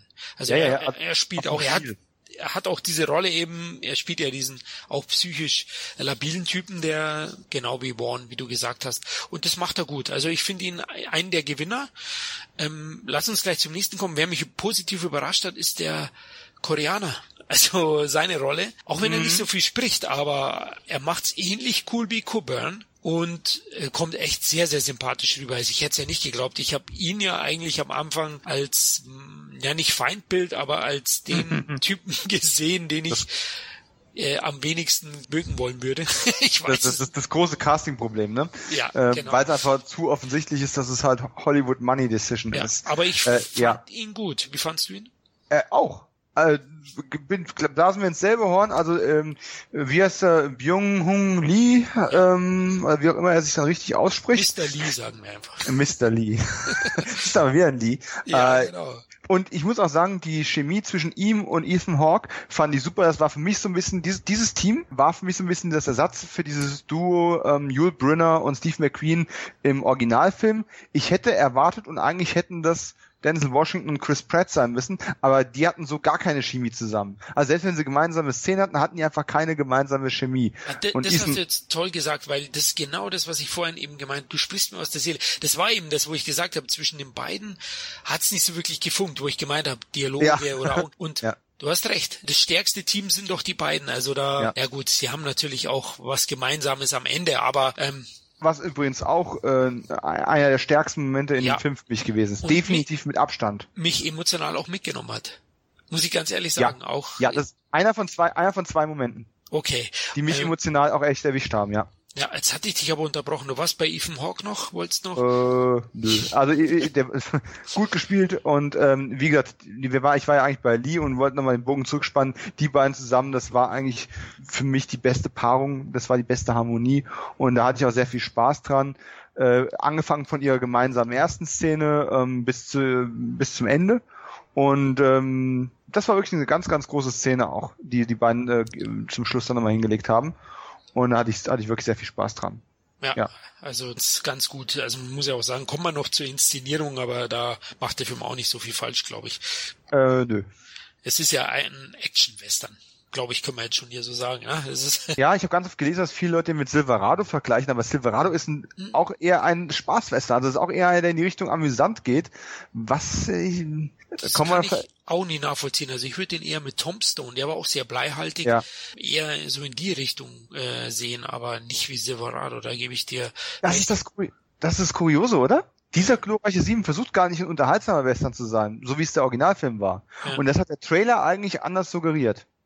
Das stimmt, ja. Ja, der Trailer hat's dir anders verkauft, aber weil auch Pratt nicht so gut funktioniert vielleicht. Ne? Er wurde ja groß eingekauft als, als Hm. glaube ich, der, der wo für den Un- Unterhaltungsfaktor zählen soll. Aber selbst wenn er seine Tricks äh, vor, vollführt und dann ein paar Leute da überrumpelt, hat bei mir nicht diesen Effekt gehabt, ja, diesen Nee. großen Aha- oder Sympathieeffekt äh, an Nee. seiner Rolle. Also er, er war für mich einer der Schwachpunkte. Aber waren wir uns einig, lass uns mal, mein Gott, ach, kommen wir zum Denofrio oder wie immer er heißen mag. Hm. Ähm, ja, er spielt wie immer sehr, ja, Hm. eigenartig wollte ich jetzt nicht sagen, sehr, Ach schon. ja doch, eigenartig, sehr, sehr eigen ist er generell. Ich glaube auch als Schauspieler wird dann Hollywood so gesehen. Ja, ja. Schwieriger ja, ja. Typ. Aber auch ihn fand ich gut in der Rolle. Der ist mit Sicherheit schwierig, aber ich halte ihn für brillant. Und ja. wenn du dir mal selbst so Sachen anguckst, wie er ist ja mehrere Jahre bei ähm, Criminal Intent im Fernsehen unterwegs gewesen als Ermittler. Ja. Die Serie an sich ist ein, Stan ein Standard-Krimi, wie er durchschnittlicher nicht sein könnte. Aber wenn man sich diese Serie angucken wollte, das ist ähnlich wie Lie to Me mit Tim Ross, ne, dann hast du es eigentlich nur angeguckt, um die äh, Vincent D'Onofrio Show zu sehen.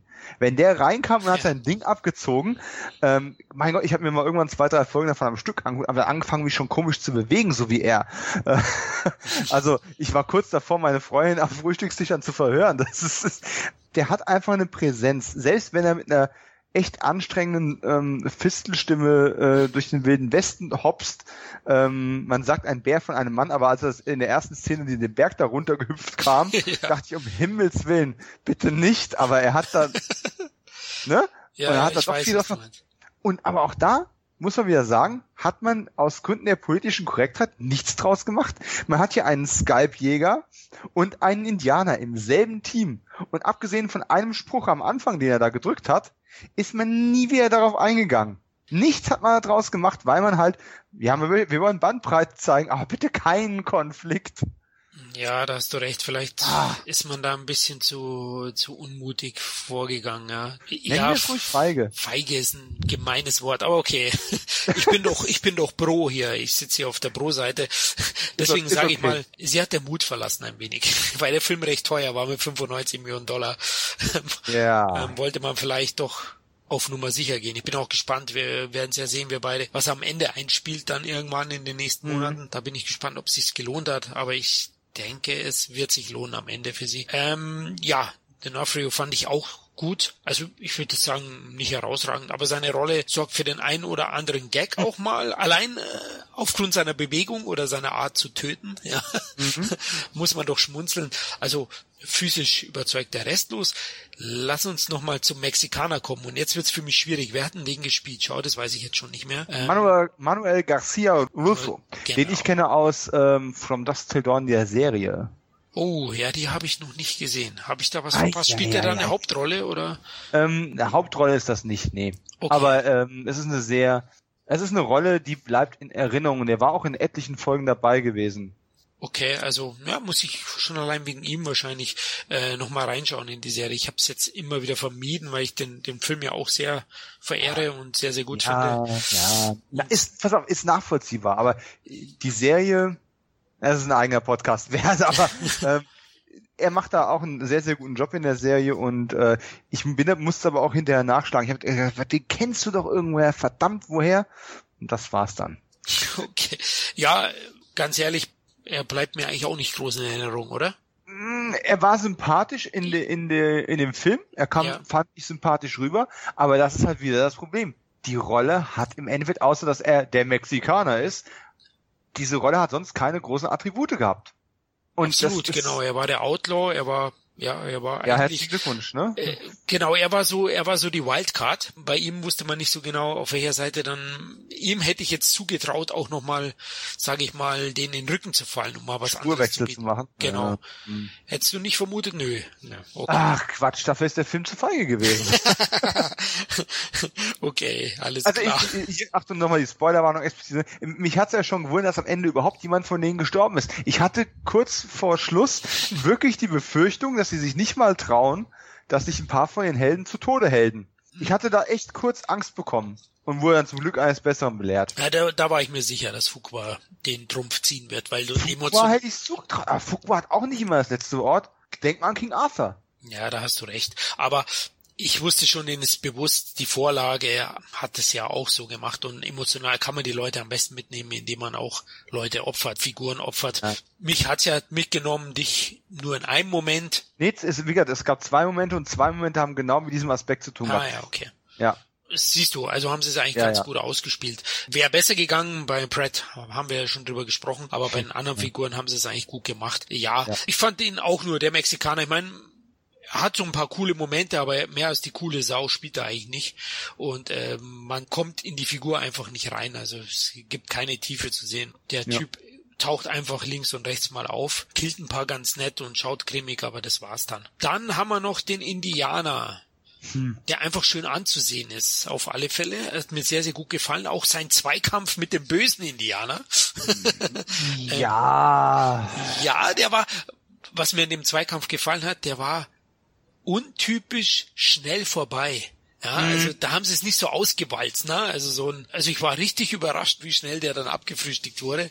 Egal wer von den beiden, böse oder gute. Es mhm. war aber sehr, sehr schnell und die Idee, einen Indianer einzubauen, hat mir eigentlich gut gefallen. Muss aber auch sagen, seine Rekrutierung ist mir bis heute ein wenig schleierhaft. Also ja, also, aber das, erstens, ich saß im Kino und links und rechts haben einige Leute uh, gemacht, als er sozusagen Was? mit Denzel Washington das Brot bricht. Ne? ja. Ähm, da habe ich aber gesagt, hat denn keiner von euch, äh, der mit dem Wolf tanzt, gesehen? Wirklich keiner? Selbst ohne jetzt ein Geschichtsbuch gelesen zu haben, weiß man, dass das dazugehört. Also bitte, entspannt euch. Äh, nur, und da kommen wir zu einem, einem weiteren Kritikpunkt, den ich habe. Fast keiner von denen hat irgendeine wirklich gute, nachvollziehbare Motivation, A, mitzugehen und B, wenn die Kacke am Dampfen ist, auch dort zu bleiben. Das und der Indianer noch einmal der wenigsten. Aber bei den anderen auch so. Und weißt du, was der einzige Grund ist, warum sie hingehen? Weil im Gegensatz zur Vorlage haben die Leute hier auf einmal genug Geld, um sich Pistoleros leisten zu können, ohne sich da groß Gedanken drüber zu machen. Die geben alles, was sie haben, und das ist eine ganze Satteltasche voller Gold. Es wird nicht einmal in Frage gestellt, dass es ein scheiß Lohn ist. Und das war einer der für mich, das möchte ich an der Stelle wirklich unterstreichen, das war für mich einer der, der springenden Punkte beim Original gewesen. Dieses mexikanische Dorf hat alles gegeben, was es hatte, und es war im Endeffekt ein lächerliches Geld. Die haben sich für einen Hungerlohn, haben die ihr Leben aufs Spiel gesetzt. Äh, am Anfang vielleicht noch aus Abenteuerlust oder weil sie sich selbst oder anderen was beweisen wollten. Ja. Aber im Endeffekt sind sie zurückgegangen und sie sind geblieben aus Überzeugung und weil ihre Figuren eine Reifung durchgemacht haben. Und in diesem Film, die Leute bekommen Geld geboten und sie bleiben aus keinem anderen Grund, aus keiner Motivation, die man nachvollziehen kann, dann wirklich dabei bei der ganzen Sache. Also das kann ich nachvollziehen. Da hast du recht. Das ist auch ein Schwachpunkt, den ich nicht wirklich, aber ich, ich habe jetzt auch nicht erwartet, dass wir hier die, die große Motivation geliefert bekommen, muss ich ganz ehrlich sagen, im Vorfeld. Du hast ja auch gesagt, wir haben Spaßwestern eigentlich erwartet. Man hätte es intelligenter machen können und beim, bei der einen oder anderen Figur sage ich, okay, du hast es ja erwähnt, äh, Hawk und äh, Lee, da ist die Einführung zumindest cool gelungen. Mhm. Ähm, die Motivation von Washington ist äh, schon da, klar, die Hauptfigur, erklärt sich, wenn man den Film gesehen hat. Bei den anderen gebe ich dir recht. Es wird halt natürlich nicht diese Message für wenig Geld, ja, für mhm. oder armen Leuten zu helfen, egal wie, wie hoch oder niedrig es dann leer war, wird hier nicht so thematisiert. Trotzdem dachte ich, habe ich das so ein bisschen im Subtext oder so in den Deutungen der Darsteller schon, ah, okay, für ein bisschen Geld. Es gibt ja da auch die Figur, die denkt, äh, es gibt ja mhm. viel mehr davon. Ich dachte schon, dass ich das im Subtext in Blicken oder so schon gedeutet hätte? Du glaubst, du hast es in Blicken gedeutet. Mhm. Bist du sicher, dass du nicht nur einfach was sehen möchtest, was nicht da ist? Äh, Falls sie besser in die Fuqua-Argumentation reinpasst? ja, vielleicht bin ich ein bisschen verliebt in Fuqua. vielleicht. Sein, in seine Bilder. Vielleicht liebt er dich auch, aber das macht das Drehbuch an der Stelle nicht stärker. Ja, es, es hat seine Schwächen, aber äh, jetzt wollte ich schon auf die Inszenierung kommen, um die Stärken des Films mit reinzubringen. Aber wir müssen ja den Bösewicht noch kurz besprechen, oder? Ja, aber absolut, ja. Peter Sarsgaard, der nämlich auch ordentlich ist. Er ist kein Eli Wallach. Das muss ich auch sagen. Der Mann würde mit ihm den Arsch wischen. Ich bin jetzt fies, aber ich, ich liebe halt Eli und der Mann hat eine Präsenz gehabt. Der ist eine Naturgewalt gegen Sarsgaard. Nichtsdestoweniger, wie du immer gerne sagst, macht er seinen Job ganz gut, ja. Und er ist absolut hassenswert. Mit in den ersten 15 Minuten schaffen sie es, dass ich den Wichser nicht leiden kann. Korrekt. Und das ist schon mal wichtig, dass der Film funktioniert, oder? Absolut. Und dem kann ich auch am allerwenigsten von allen irgendwie einen Vorwurf machen. Diese Figur, die funktioniert, die hat eine halbwegs nachvollziehbare Motivation. Der taucht nicht viel auf. Im Endeffekt ist er für große Teil des Films gar nicht vorhanden. Das finde ich intelligent, ähm, aber ist, äh, ist sehr intelligent. Da haben sie beim anderen ja auch gemacht. Ne? Genau, Eli Wallach wird ja auch mehr drüber geredet, als dass er da ist. Ja. Aber ähm, diese Figur funktioniert und ich fand auch, ich finde es schön, dass sie diesen kleinen Charaktermoment drin gelassen haben, wo, wo er dann äh, am Ende anfängt, so ein bisschen die Beherrschung zu verlieren, kurz bevor er zum Showdown äh, reitet und sich halt sagt, verdammt nochmal, ich habe mir das alles selbst aufgebaut. Ich bin nicht wie einer von diesen anderen Typen, ne? Ich habe nichts geschenkt bekommen und ich werde im Zweifelsfall alles tun, was notwendig ist, um das zu erhalten. Und äh, ich hätte mir auch da gewünscht, man hat hier ein bisschen mehr versucht, du hast es vorhin angesprochen, mit der rechten Hand, also dem Stellvertreter. Man hat versucht dann in, diesen, in diesem alten Indianer, übrigens fand ich interessant, dass sie einen alten genommen haben und nicht irgendwie auch so einen young and beautiful face. Und auch den anderen, den anderen äh, Cowboy, den sie noch hatten, äh, diesen angeheuerten Söldner, wo ich jetzt nicht mal weiß, wer den gespielt hat. Also, ähm, der spielt bei Twilight mit Cam, äh, noch was heißt Oh der? Gott, schon mag ich ihn nicht mehr, aber Ja, okay. der, der, der hat, hat auch einen okay Job gemacht, ne? War, war okay. Aber ganz ehrlich, im Showdown wird Peter Sarsgaards Figur auch komplett im Stich gelassen. Leider. Du hast diesen riesen Showdown, wo rumgeballert wird, dass es eine wahre Pracht ist. Und was macht er? Der, der hockt die ganze Zeit auf einem Hügel und wartet, dass es vorbei ist. Und guckt ein bisschen, der guckt schon fast traurig, als hätte ihm einer seinen Kaffee geklaut oder reingepisst und hockt auf diesem Hügel und wartet, dass es vorbei ist. Ab und zu gibt er ein Kommando und wartet und wartet und am Ende geht er mit, mit zwei Statisten ins Dorf rein, um denen nochmal richtig zu zeigen, wo der Hammer hängt, wie auch immer er das tun möchte mit diesem, mit diesem Witz an, an, an Fußvolk. Und ab dem Zeitpunkt ist einfach keine echte Bedrohung mehr da. Es ist keine Spannung mehr da, weil du weißt genau, der Bösewicht ist an der Stelle jetzt so geschwächt und schwach, gegenüber dem, was noch da ist an Power. Es, es kommt da kein Spannungsgefühl mehr auf. Ja, es gibt da einen kleinen Knick, da gebe ich dir recht. Trotzdem ist das Duell zwischen Washington und Saskat am Ende mit der Motivation von Washington. So finde ich noch ganz Ja. gut aufgeklärt und gut ausgespielt. Ich finde, zumindest bekommen beide Figuren nochmal eine gewisse Tiefe. Ich gebe Okay. dir recht, vom Spannungsbogen knickt das Ganze ein wenig ein, weil mir natürlich auch bewusst ist, ich habe mir auch gedacht, also die haben da unten alles ähm, weggerotzt, was runterkam und dann kommt er wirklich damit Ja. mit drei Hanseln angeritten und hey, da ist Denzel da, der Mann, der vorher gefühlt 25 Leute weggemäht hat, der schafft die drei natürlich auch. Ja, sagen, Ähm, also. also da braucht man auch nicht Spoiler sagen, weil das ist ja klar. Trotzdem, wie gesagt, den Moment zwischen beiden finde ich finde ich gut und Ja. ähm, fand ich nochmal eine Stärke. Also für mich Der, der, der war okay. Aber wie, verteid, wie verteidigst du, dass der Typ mit einer Armee angeritten kommt ja, und nach, keine Ahnung, hast du auf die Uhr geschaut, nach einer Viertelstunde Dauergeballer, wo dann die Armee quasi aufgerieben ist, dann fällt jemand, oh, ich habe eine Gatling Gun. Und ich holz mal in das ganze Dorf platt. Ganz ehrlich, wenn ich ein Schurke bin, der eine Armee und, eine, und ein Maschinengewehr hat, dann baller ich erstmal mit dem Maschinengewehr das ganze Dorf platt. Und wenn die Hälfte von den Einwohnern und die Hälfte von den, von den angeheuerten Revolverhelden tot am Boden liegt, dann schicke ich die Armee rein. Das macht null Sinn.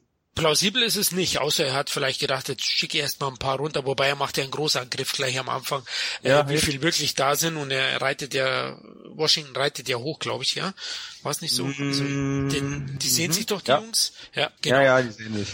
Ja, und ja, macht nicht wirklich Sinn, ist aber dramaturgisch natürlich schon wieder richtig eigentlich gesetzt, weil jetzt packt Ah. man die große Wumme aus, ja, und Ja, ja, die jetzt kommt mein Holz- Todesstern, das ist klar. ja, genau. Und die holzt dir wirklich herrlich. Also ich denke, früher hätten sie so Holzarbeiten machen müssen mit der Waffe. Das ist ja herrlich. Also die mäht ja alles nieder, was was nicht nied- und nagelfest ist. Also ich fand den, den Showdown, die Schießerei erstklassig inszeniert. Ich finde find vor allem die Bilderpracht ist wirklich, wirklich auch sehr, sehr gut. Visuell ist der Film stark umgesetzt. Also jetzt um mal auf das zu kommen, ähm, ob das jetzt immer plausibel war, möchte ich jetzt mal hier äh, beiseite legen. Ja, verteidige du ihn ruhig, dein Antoine. Ja, genau. Wie fandst du ihn denn, wie fandst du ihn inszenatorisch? Äh, Inszenatorisch ist der Film okay.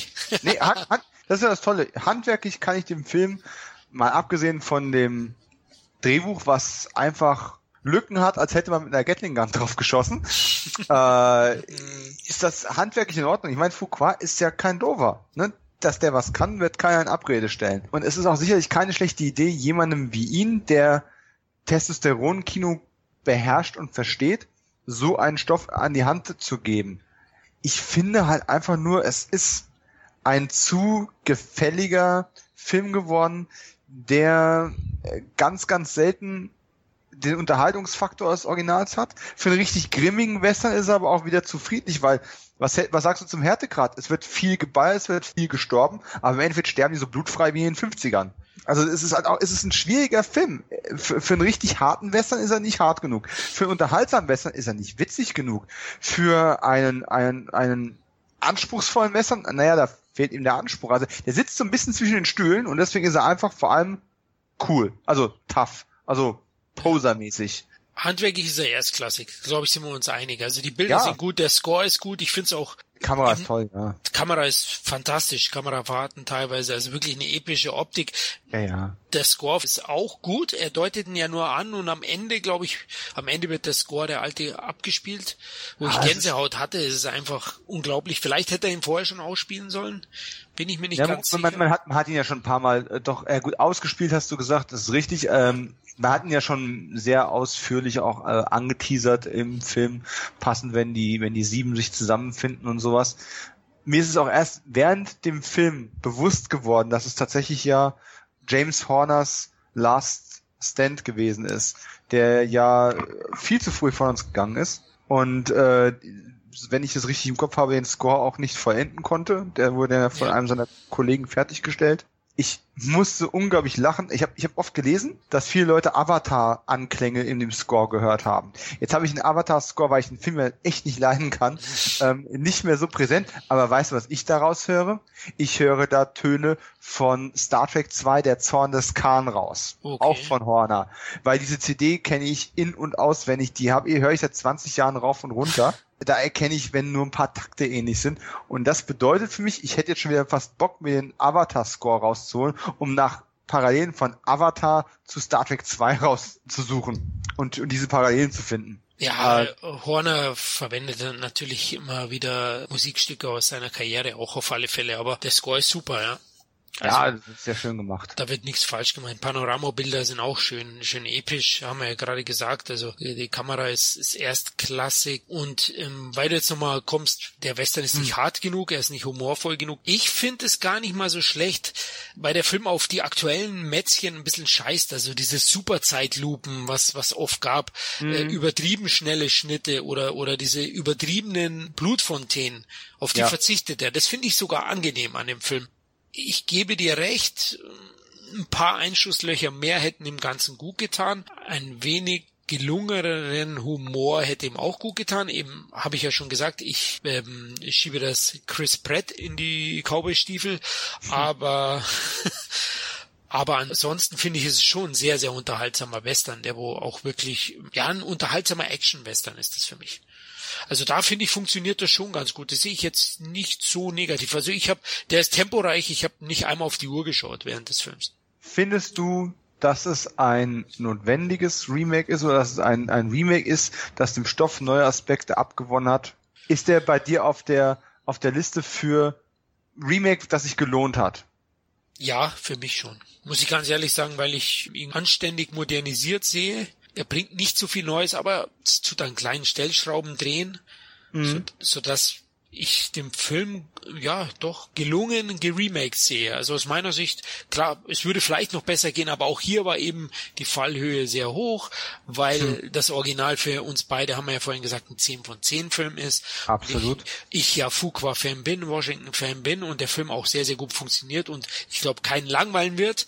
Wenn man ihn näher betrachtet und mit dem Meisterwerk vom Vorher vergleicht, wird man schon einige Schwächen sehen. Wir haben es jetzt wirklich ausführlich gemacht und es hat mir auch unglaublich Spaß jetzt mit dir gemacht, weil, weil du ja manche Dinge anders siehst, manche gleich. Also man sieht schon, wir beide analysieren dann schon auch teilweise, gehen schon tiefer rein. Wir bringen uns ja auch mal auf andere Ideen zwischendrin, so ist es ja nicht. Ja, ne? und also für mich ist er gelungen im Nachhinein. Also ich werde ihn mir auch kaufen. Wie siehst du es? Wird er in deine Blu-ray-Sammlung kommen? Er wird auf jeden Fall in meine Blu-ray-Sammlung kommen. Ich halte ihn aber nicht für ein gelungenes Remake. Oh. Äh, ja, und ich, ich bitte nochmal zu berücksichtigen, dass ich tatsächlich die schauspielerischen Leistungen absolut zu würdigen weiß, zumindestens von einigen. Wie gesagt, der, ähm, wer ist der Martin, Martin äh, Sensheimer, ähm, äh, Sensmeier, ja, oh. ne, und auch, auch Manuel Garcia äh, Rulfo haben jetzt nicht groß zu glänzen gehabt und Chris Pratt ist sogar sehr blass aber die anderen sind schon sehr präsent und sind, sind sehr gut. D'Onofrio, Lee, äh, Hawk und der äh, oft erwähnte Washington. Nichtsdestoweniger, was nutzen die beste Inszenierung und was nutzt ähm, ein, ein motivierter Cast, wenn der Rest einfach generisch ist und sich tatsächlich meiner Meinung nach viel zu sehr anbietet, ähm, viel zu wenig aus seinen Möglichkeiten macht und für mich essentielle Dinge die man früher mal im Stoff drin hatte, die für mich diesen Stoff eigentlich ausgemacht haben, ähm, die einfach ich weiß nicht, unnötig ignoriert. Es ist ja nicht mal so, dass es einem, dass Sachen wie die Motivation der Charaktere, ähm, dass die einer Modernisierung irgendwie zum Opfer gefallen sind. Nö, die wurden einfach nur ohne Not ignoriert und wurden auch nicht durch etwas Besseres ersetzt oder durch etwas Moderneres ersetzt. Ist ja nicht der Fall. Und dann sind eben noch so Ärgernisse dabei, wie eben Unplausibilitäten, die nicht mal was damit zu tun haben, dass ich das mit dem Original vergleiche. Ähm, das würde theoretisch auch jedem zwei Sekunden darüber nachdenkenden Kinozuschauer, der von dem Original noch nie was gehört hat, auffallen, dass da einfach ja Unstimmigkeiten drin sind. Vor allem wären die auch vermeidbar gewesen. Ja, Gut, da waren sie sicherlich man, äh, schlampig ein bisschen, ja. Ein bisschen. Oder haben sie, oder sagen wir so, was ist schlampig? Ich, ich unterstelle mal, da haben sich viele, viele schlaue Köpfe sehr lange, sehr viele Gedanken drüber gemacht, aber es war ihnen im Endeffekt scheißegal, weil sie entweder im sagen, der Zuschauer frisst, wenn wir Pratt und Washington das machen lassen. Und äh, im Zweifelsfall gehen wir einfach den Weg des geringsten Widerstands und der, der gefälligsten Lösung. Wie gesagt, es gibt eine tolle Inszenierung, ähm, es ist ein schöner, straighter Western, wie man schon lange in der Art keinen mehr im Kino gesehen hat. Die letzten großen Western, die im Kino liefern, waren ja jetzt vor allem die beiden Tarantino-Filme, die damit punkten, dass sie eben sehr poppig und sehr, sehr strange und sehr ähm, opernhaft sind. Ja. Das hier ist einfach ein, ein, ein erdiger, ehrlicher, direkter Western, der aber meiner Meinung nach dummerweise einfach die Seele auf der Strecke gelassen hat und damit weder als großer Western der heutigen Zeit taugt, noch als gelungene Modernisierung des Originals. Unterhaltsam ist er trotzdem, deswegen kaufe ich ihn mir auch. Also das, unterhaltsam ist das falsche Wort. Ich mag Western. Ich glaube, das haben wir noch gar nicht, ich glaube, wir haben noch gar nicht genug betont, dass wir grundsätzlich auch Western-Fans sind. Äh, ich mag Western wirklich sehr, sehr gerne. Und ich habe auch Bock drauf, mir im Zweifelsfall einen Fuqua-Kommentar anzuhören oder mir das Making-of anzugucken, weil ich diese Welten, also wenn das jetzt statthaft wäre, ich würde mir morgen Stiefel anziehen, eine Weste, eine Weste drüber äh, knüpfen und würde dann so ins Büro gehen. So, und am Kaffeeautomaten wird es einen lustigen Showdown geben und wehe, ich krieg die letzte Taste nicht ab. da hätte ich Bock drauf. Ja. Aber das ist halt immer nicht möglich, also Eskapismus, Film, aber dann bitte macht's doch besser. Also dieser Film hatte jedes Potenzial, mit den Möglichkeiten, mit dem Cast, mit der Regie einen deutlich besseren Film abzuliefern. Und das kreide ich ihm an, die ungenutzten Möglichkeiten. Und es hat mir neulich jemand etwas gesagt, an dieser Grüße, hallo Tom, der möchte mal sehr gegrüßt sein an der Stelle. Er hat gesagt, es bringt doch nichts, wenn man sich immer hinstellt und sagt, ich anerkenne die Leistung, die da reingegangen ist und die Manpower und die, die, die schlaflosen Nächte, die sich der Regisseur bestimmt gemacht hat, wenn der Film bei mir als Zuschauer nicht ankommt, er hat aber trotzdem versagt. Und ich tendiere auch, gerade seit ich selber ein bisschen am Filmemachen bin, tendiere ich auch dazu, viel zu viele Sachen durchgehen zu lassen und zu sagen, ach ja, ähm, der Film ist scheiße, aber die, die Sachen sind ja relativ gut und deswegen finde ich den Film trotzdem sieben von zehn. Das hier ist keine sieben von zehn. Okay. Dafür, ähm, dafür hat er einfach zu viel, ja, einfach unnötig nicht genutzt. Also äh, bei mir hat der Film funktioniert. Für mich ist der Film gelungen. Deswegen, ich meine, klar, bei dir als Zuschauer, du sagst, für dich funktioniert er nicht. Für mich hat er funktioniert. Deswegen finde ich, hat der Regisseur schon einiges richtig gemacht. Klar, gibt es der ein oder anderen Fehler und äh, vielleicht schaue ich auch mehr hinweg drüber wie du. Aber ich erkenne da schon durchaus ähm, nicht nur den Willen, sondern auch das Können, dass man hier einen anständigen, nein, einen guten Western abgeliefert hat. Im modernen Gewand mit den ganzen Regeln, die es heutzutage nun mal in Hollywood einzuhalten gibt, was natürlich schwierig ist. Ähm, du weißt, das ist natürlich auch so ein bisschen eine politische Sache, aber ja ist ein, wirklich ein anständig, hört sich einfach doof an, ist ein guter Western, den man unbedingt sehen sollte, weil es dieses Genre einfach bald ausstirbt, wenn es so weitergeht. Und ich bin froh über jeden weiteren Western, weil ich, ich mag nicht nur Western, ich liebe Western und waren so die ersten Filme, die ich auch gesehen habe. Ne? Cowboy Indianer, wer hat das nicht nur gespielt? Wahrscheinlich du auch. Ja klar. genau. Immer. Und deswegen ähm, möchte ich gerne weitere solche Western. Es gab bessere, gelungenere. Ich fand zum Beispiel Todeszug nach Humor mit äh, mit Russell Crowe, mit Christian Bale und Ben Foster stärker als Gesamtpaket Western modern. Übrigens Aber gutes Remake. Gutes Remake, ja, natürlich. Vielleicht können wir den ja auch mal thematisieren. Mhm. Das gelungenere Remake. Trotzdem ja. denke ich, war es auch schwerer für Fuqua und die chlorreichen Sieben, das nun mal ein chlorreicher Stoff ist, um hier ein Remake abzuliefern. Ich finde, du bist da ein bisschen zu kleinlich, aber ähm, ja, das ist natürlich auch immer Geschmackssache. Also Ich fand ihn sehr gut. Mich hat eben die Szene mit Hawk und, und andere Szenen emotional mitgenommen und ich war an den Figuren dran, bis auf Pratt, den ich wirklich als Schwachpunkt sehe. Ich möchte hier mal in Punkten sagen, bei mir kriegt er acht von zehn Punkte. Bei der Erstsichtung jetzt, ich muss ihn vielleicht auch nochmal sehen. Wie viele Punkte würdest du geben? Das ist echt schwierig. ähm, die sieben hast du ausgeschlossen. Ja, ich, ich möchte mal auf einen Film kurz zurückkommen, den du dieses Jahr sehr verrissen hast. Independence Day. Mhm. Mhm. Teil 2. Ja. Und Independence Day war eine Fortsetzung mit guten Ansätzen, die aber ärgerlich schlecht war. Also das war ein Film, der war schlecht und der, der hat mich richtig geärgert. Genau. Mit dem, was er schlecht gemacht hat. Das ist bei den glorreichen Sieben nicht der Fall. Dieser Film hat mich nicht geärgert. Schöner der hat, mich einfach, ja. der hat mich sehr kalt gelassen. Bis auf gewisse Punkte. Wie gesagt, das Intro war unglaublich stark. Ich habe gesagt, wenn der Film jetzt so weitermacht, dann werde ich den noch lieben lernen. Aber nach dem Intro ist leider ist er auf einer Einstellung gelandet und er ist auf dieser Einstellung konsequent bis zum Ende weiter getackert. Schnurgerade wie auf den Zuggleisen mit einer Dampflok. Und äh, es gab einfach keine Höhen mehr. Und ähm, irgendwie, ja, am Ende gab es noch diese zwei Momente, die mich auch emotional erwischt haben. Aber das war's. Und das ist mir eben für einen solchen Film zu wenig. Und du hast es gerade kleinlich genannt.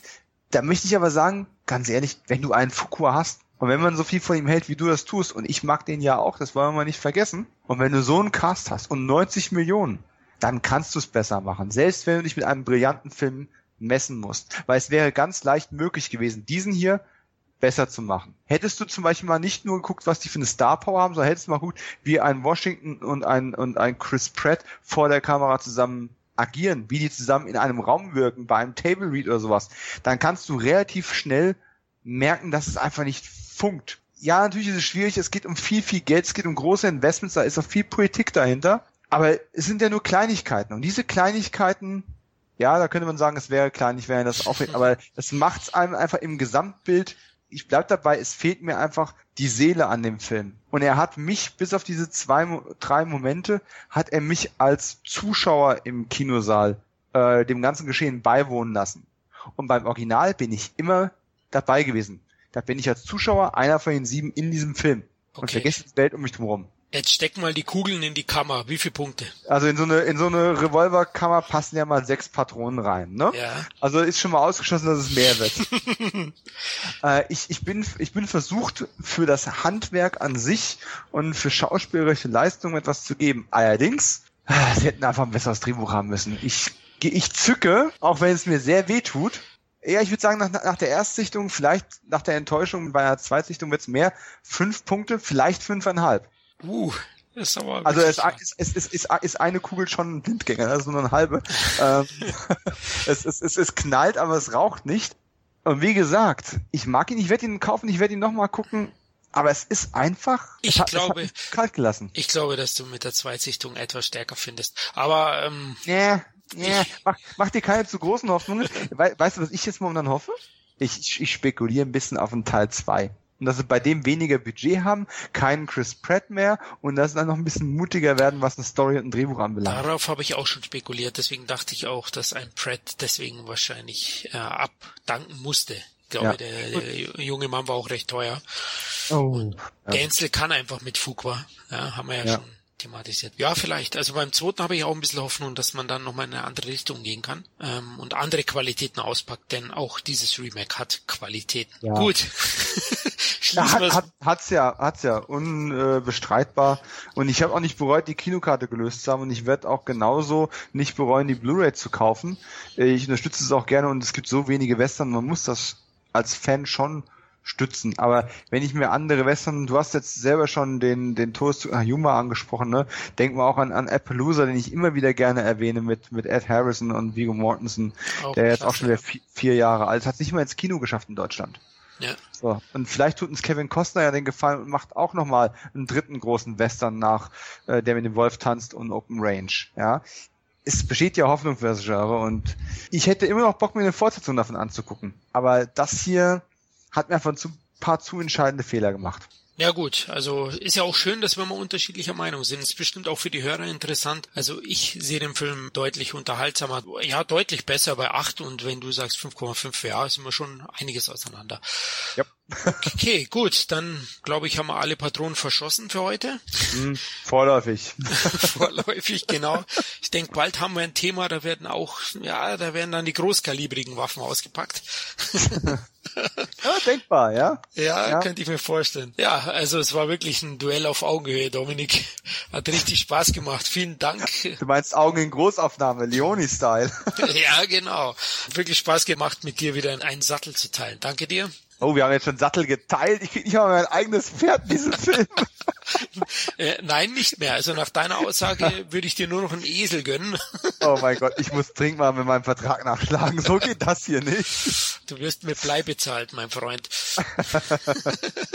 Gut. Dieser Podcast ist nicht groß genug für uns beide. Genau.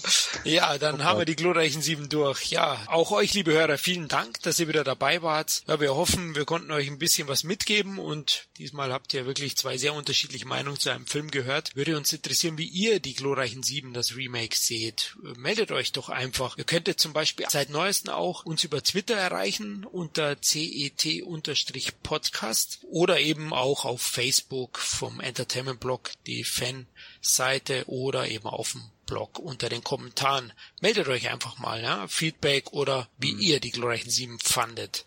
Und wo auch immer ihr uns hört, wir freuen uns über jede Form von äh, positiver Bewertung und ähnlichem. Es kann immer nur helfen, diesen Podcast noch bekannter zu machen. Wir freuen uns drüber. Und wenn äh, wir uns freuen, dann sind wir guter Laune beim nächsten Podcast und habt auch ihr was davon. Genau, richtig, weil es haben schon ein paar gefragt, wie kann man euch unterstützen? Ja, am besten mit positiven Bewertungen natürlich. Klar, es freut uns und es hilft uns natürlich auch, ne? wenn ihr bei iTunes oder wo auch immer podcast.de, podcast.at, Soundcloud, Facebook einfach äh, gefällt mir macht oder was drunter schreibt. Wäre klasse, wirklich. Dann wären wir wirklich gut drauf, glaube ich. Dann würden wir nochmal... Wir lieben euch. genau. Und wir lieben euch alle sieben. alle sieben Hörer, genau. oh, übrigens, weißt du, was traurig war? Hm. Ich war im Kino gewesen, es war eine Matinee-Vorstellung, sollte ich dazu sagen. Das erklärt es vielleicht ein bisschen, aber ich war direkt am Sonntag nach Kinostart in dem Film. Sieben Leute im Kino. sieben. Glorreiche sieben Zuschauer und der Feind sitzt direkt vorne auf der Leinwand sozusagen. Es war ein bisschen traurig. Ja, das kann ich verstehen. Ja. Gut, dann hoffentlich bis zum nächsten Mal, liebe Hörer. Macht es gut. Ciao. Ciao, macht's gut. Sin Entertainment Talk, der Podcast des Entertainment Blogs. Mehr Fan Talk über Filme und Serien.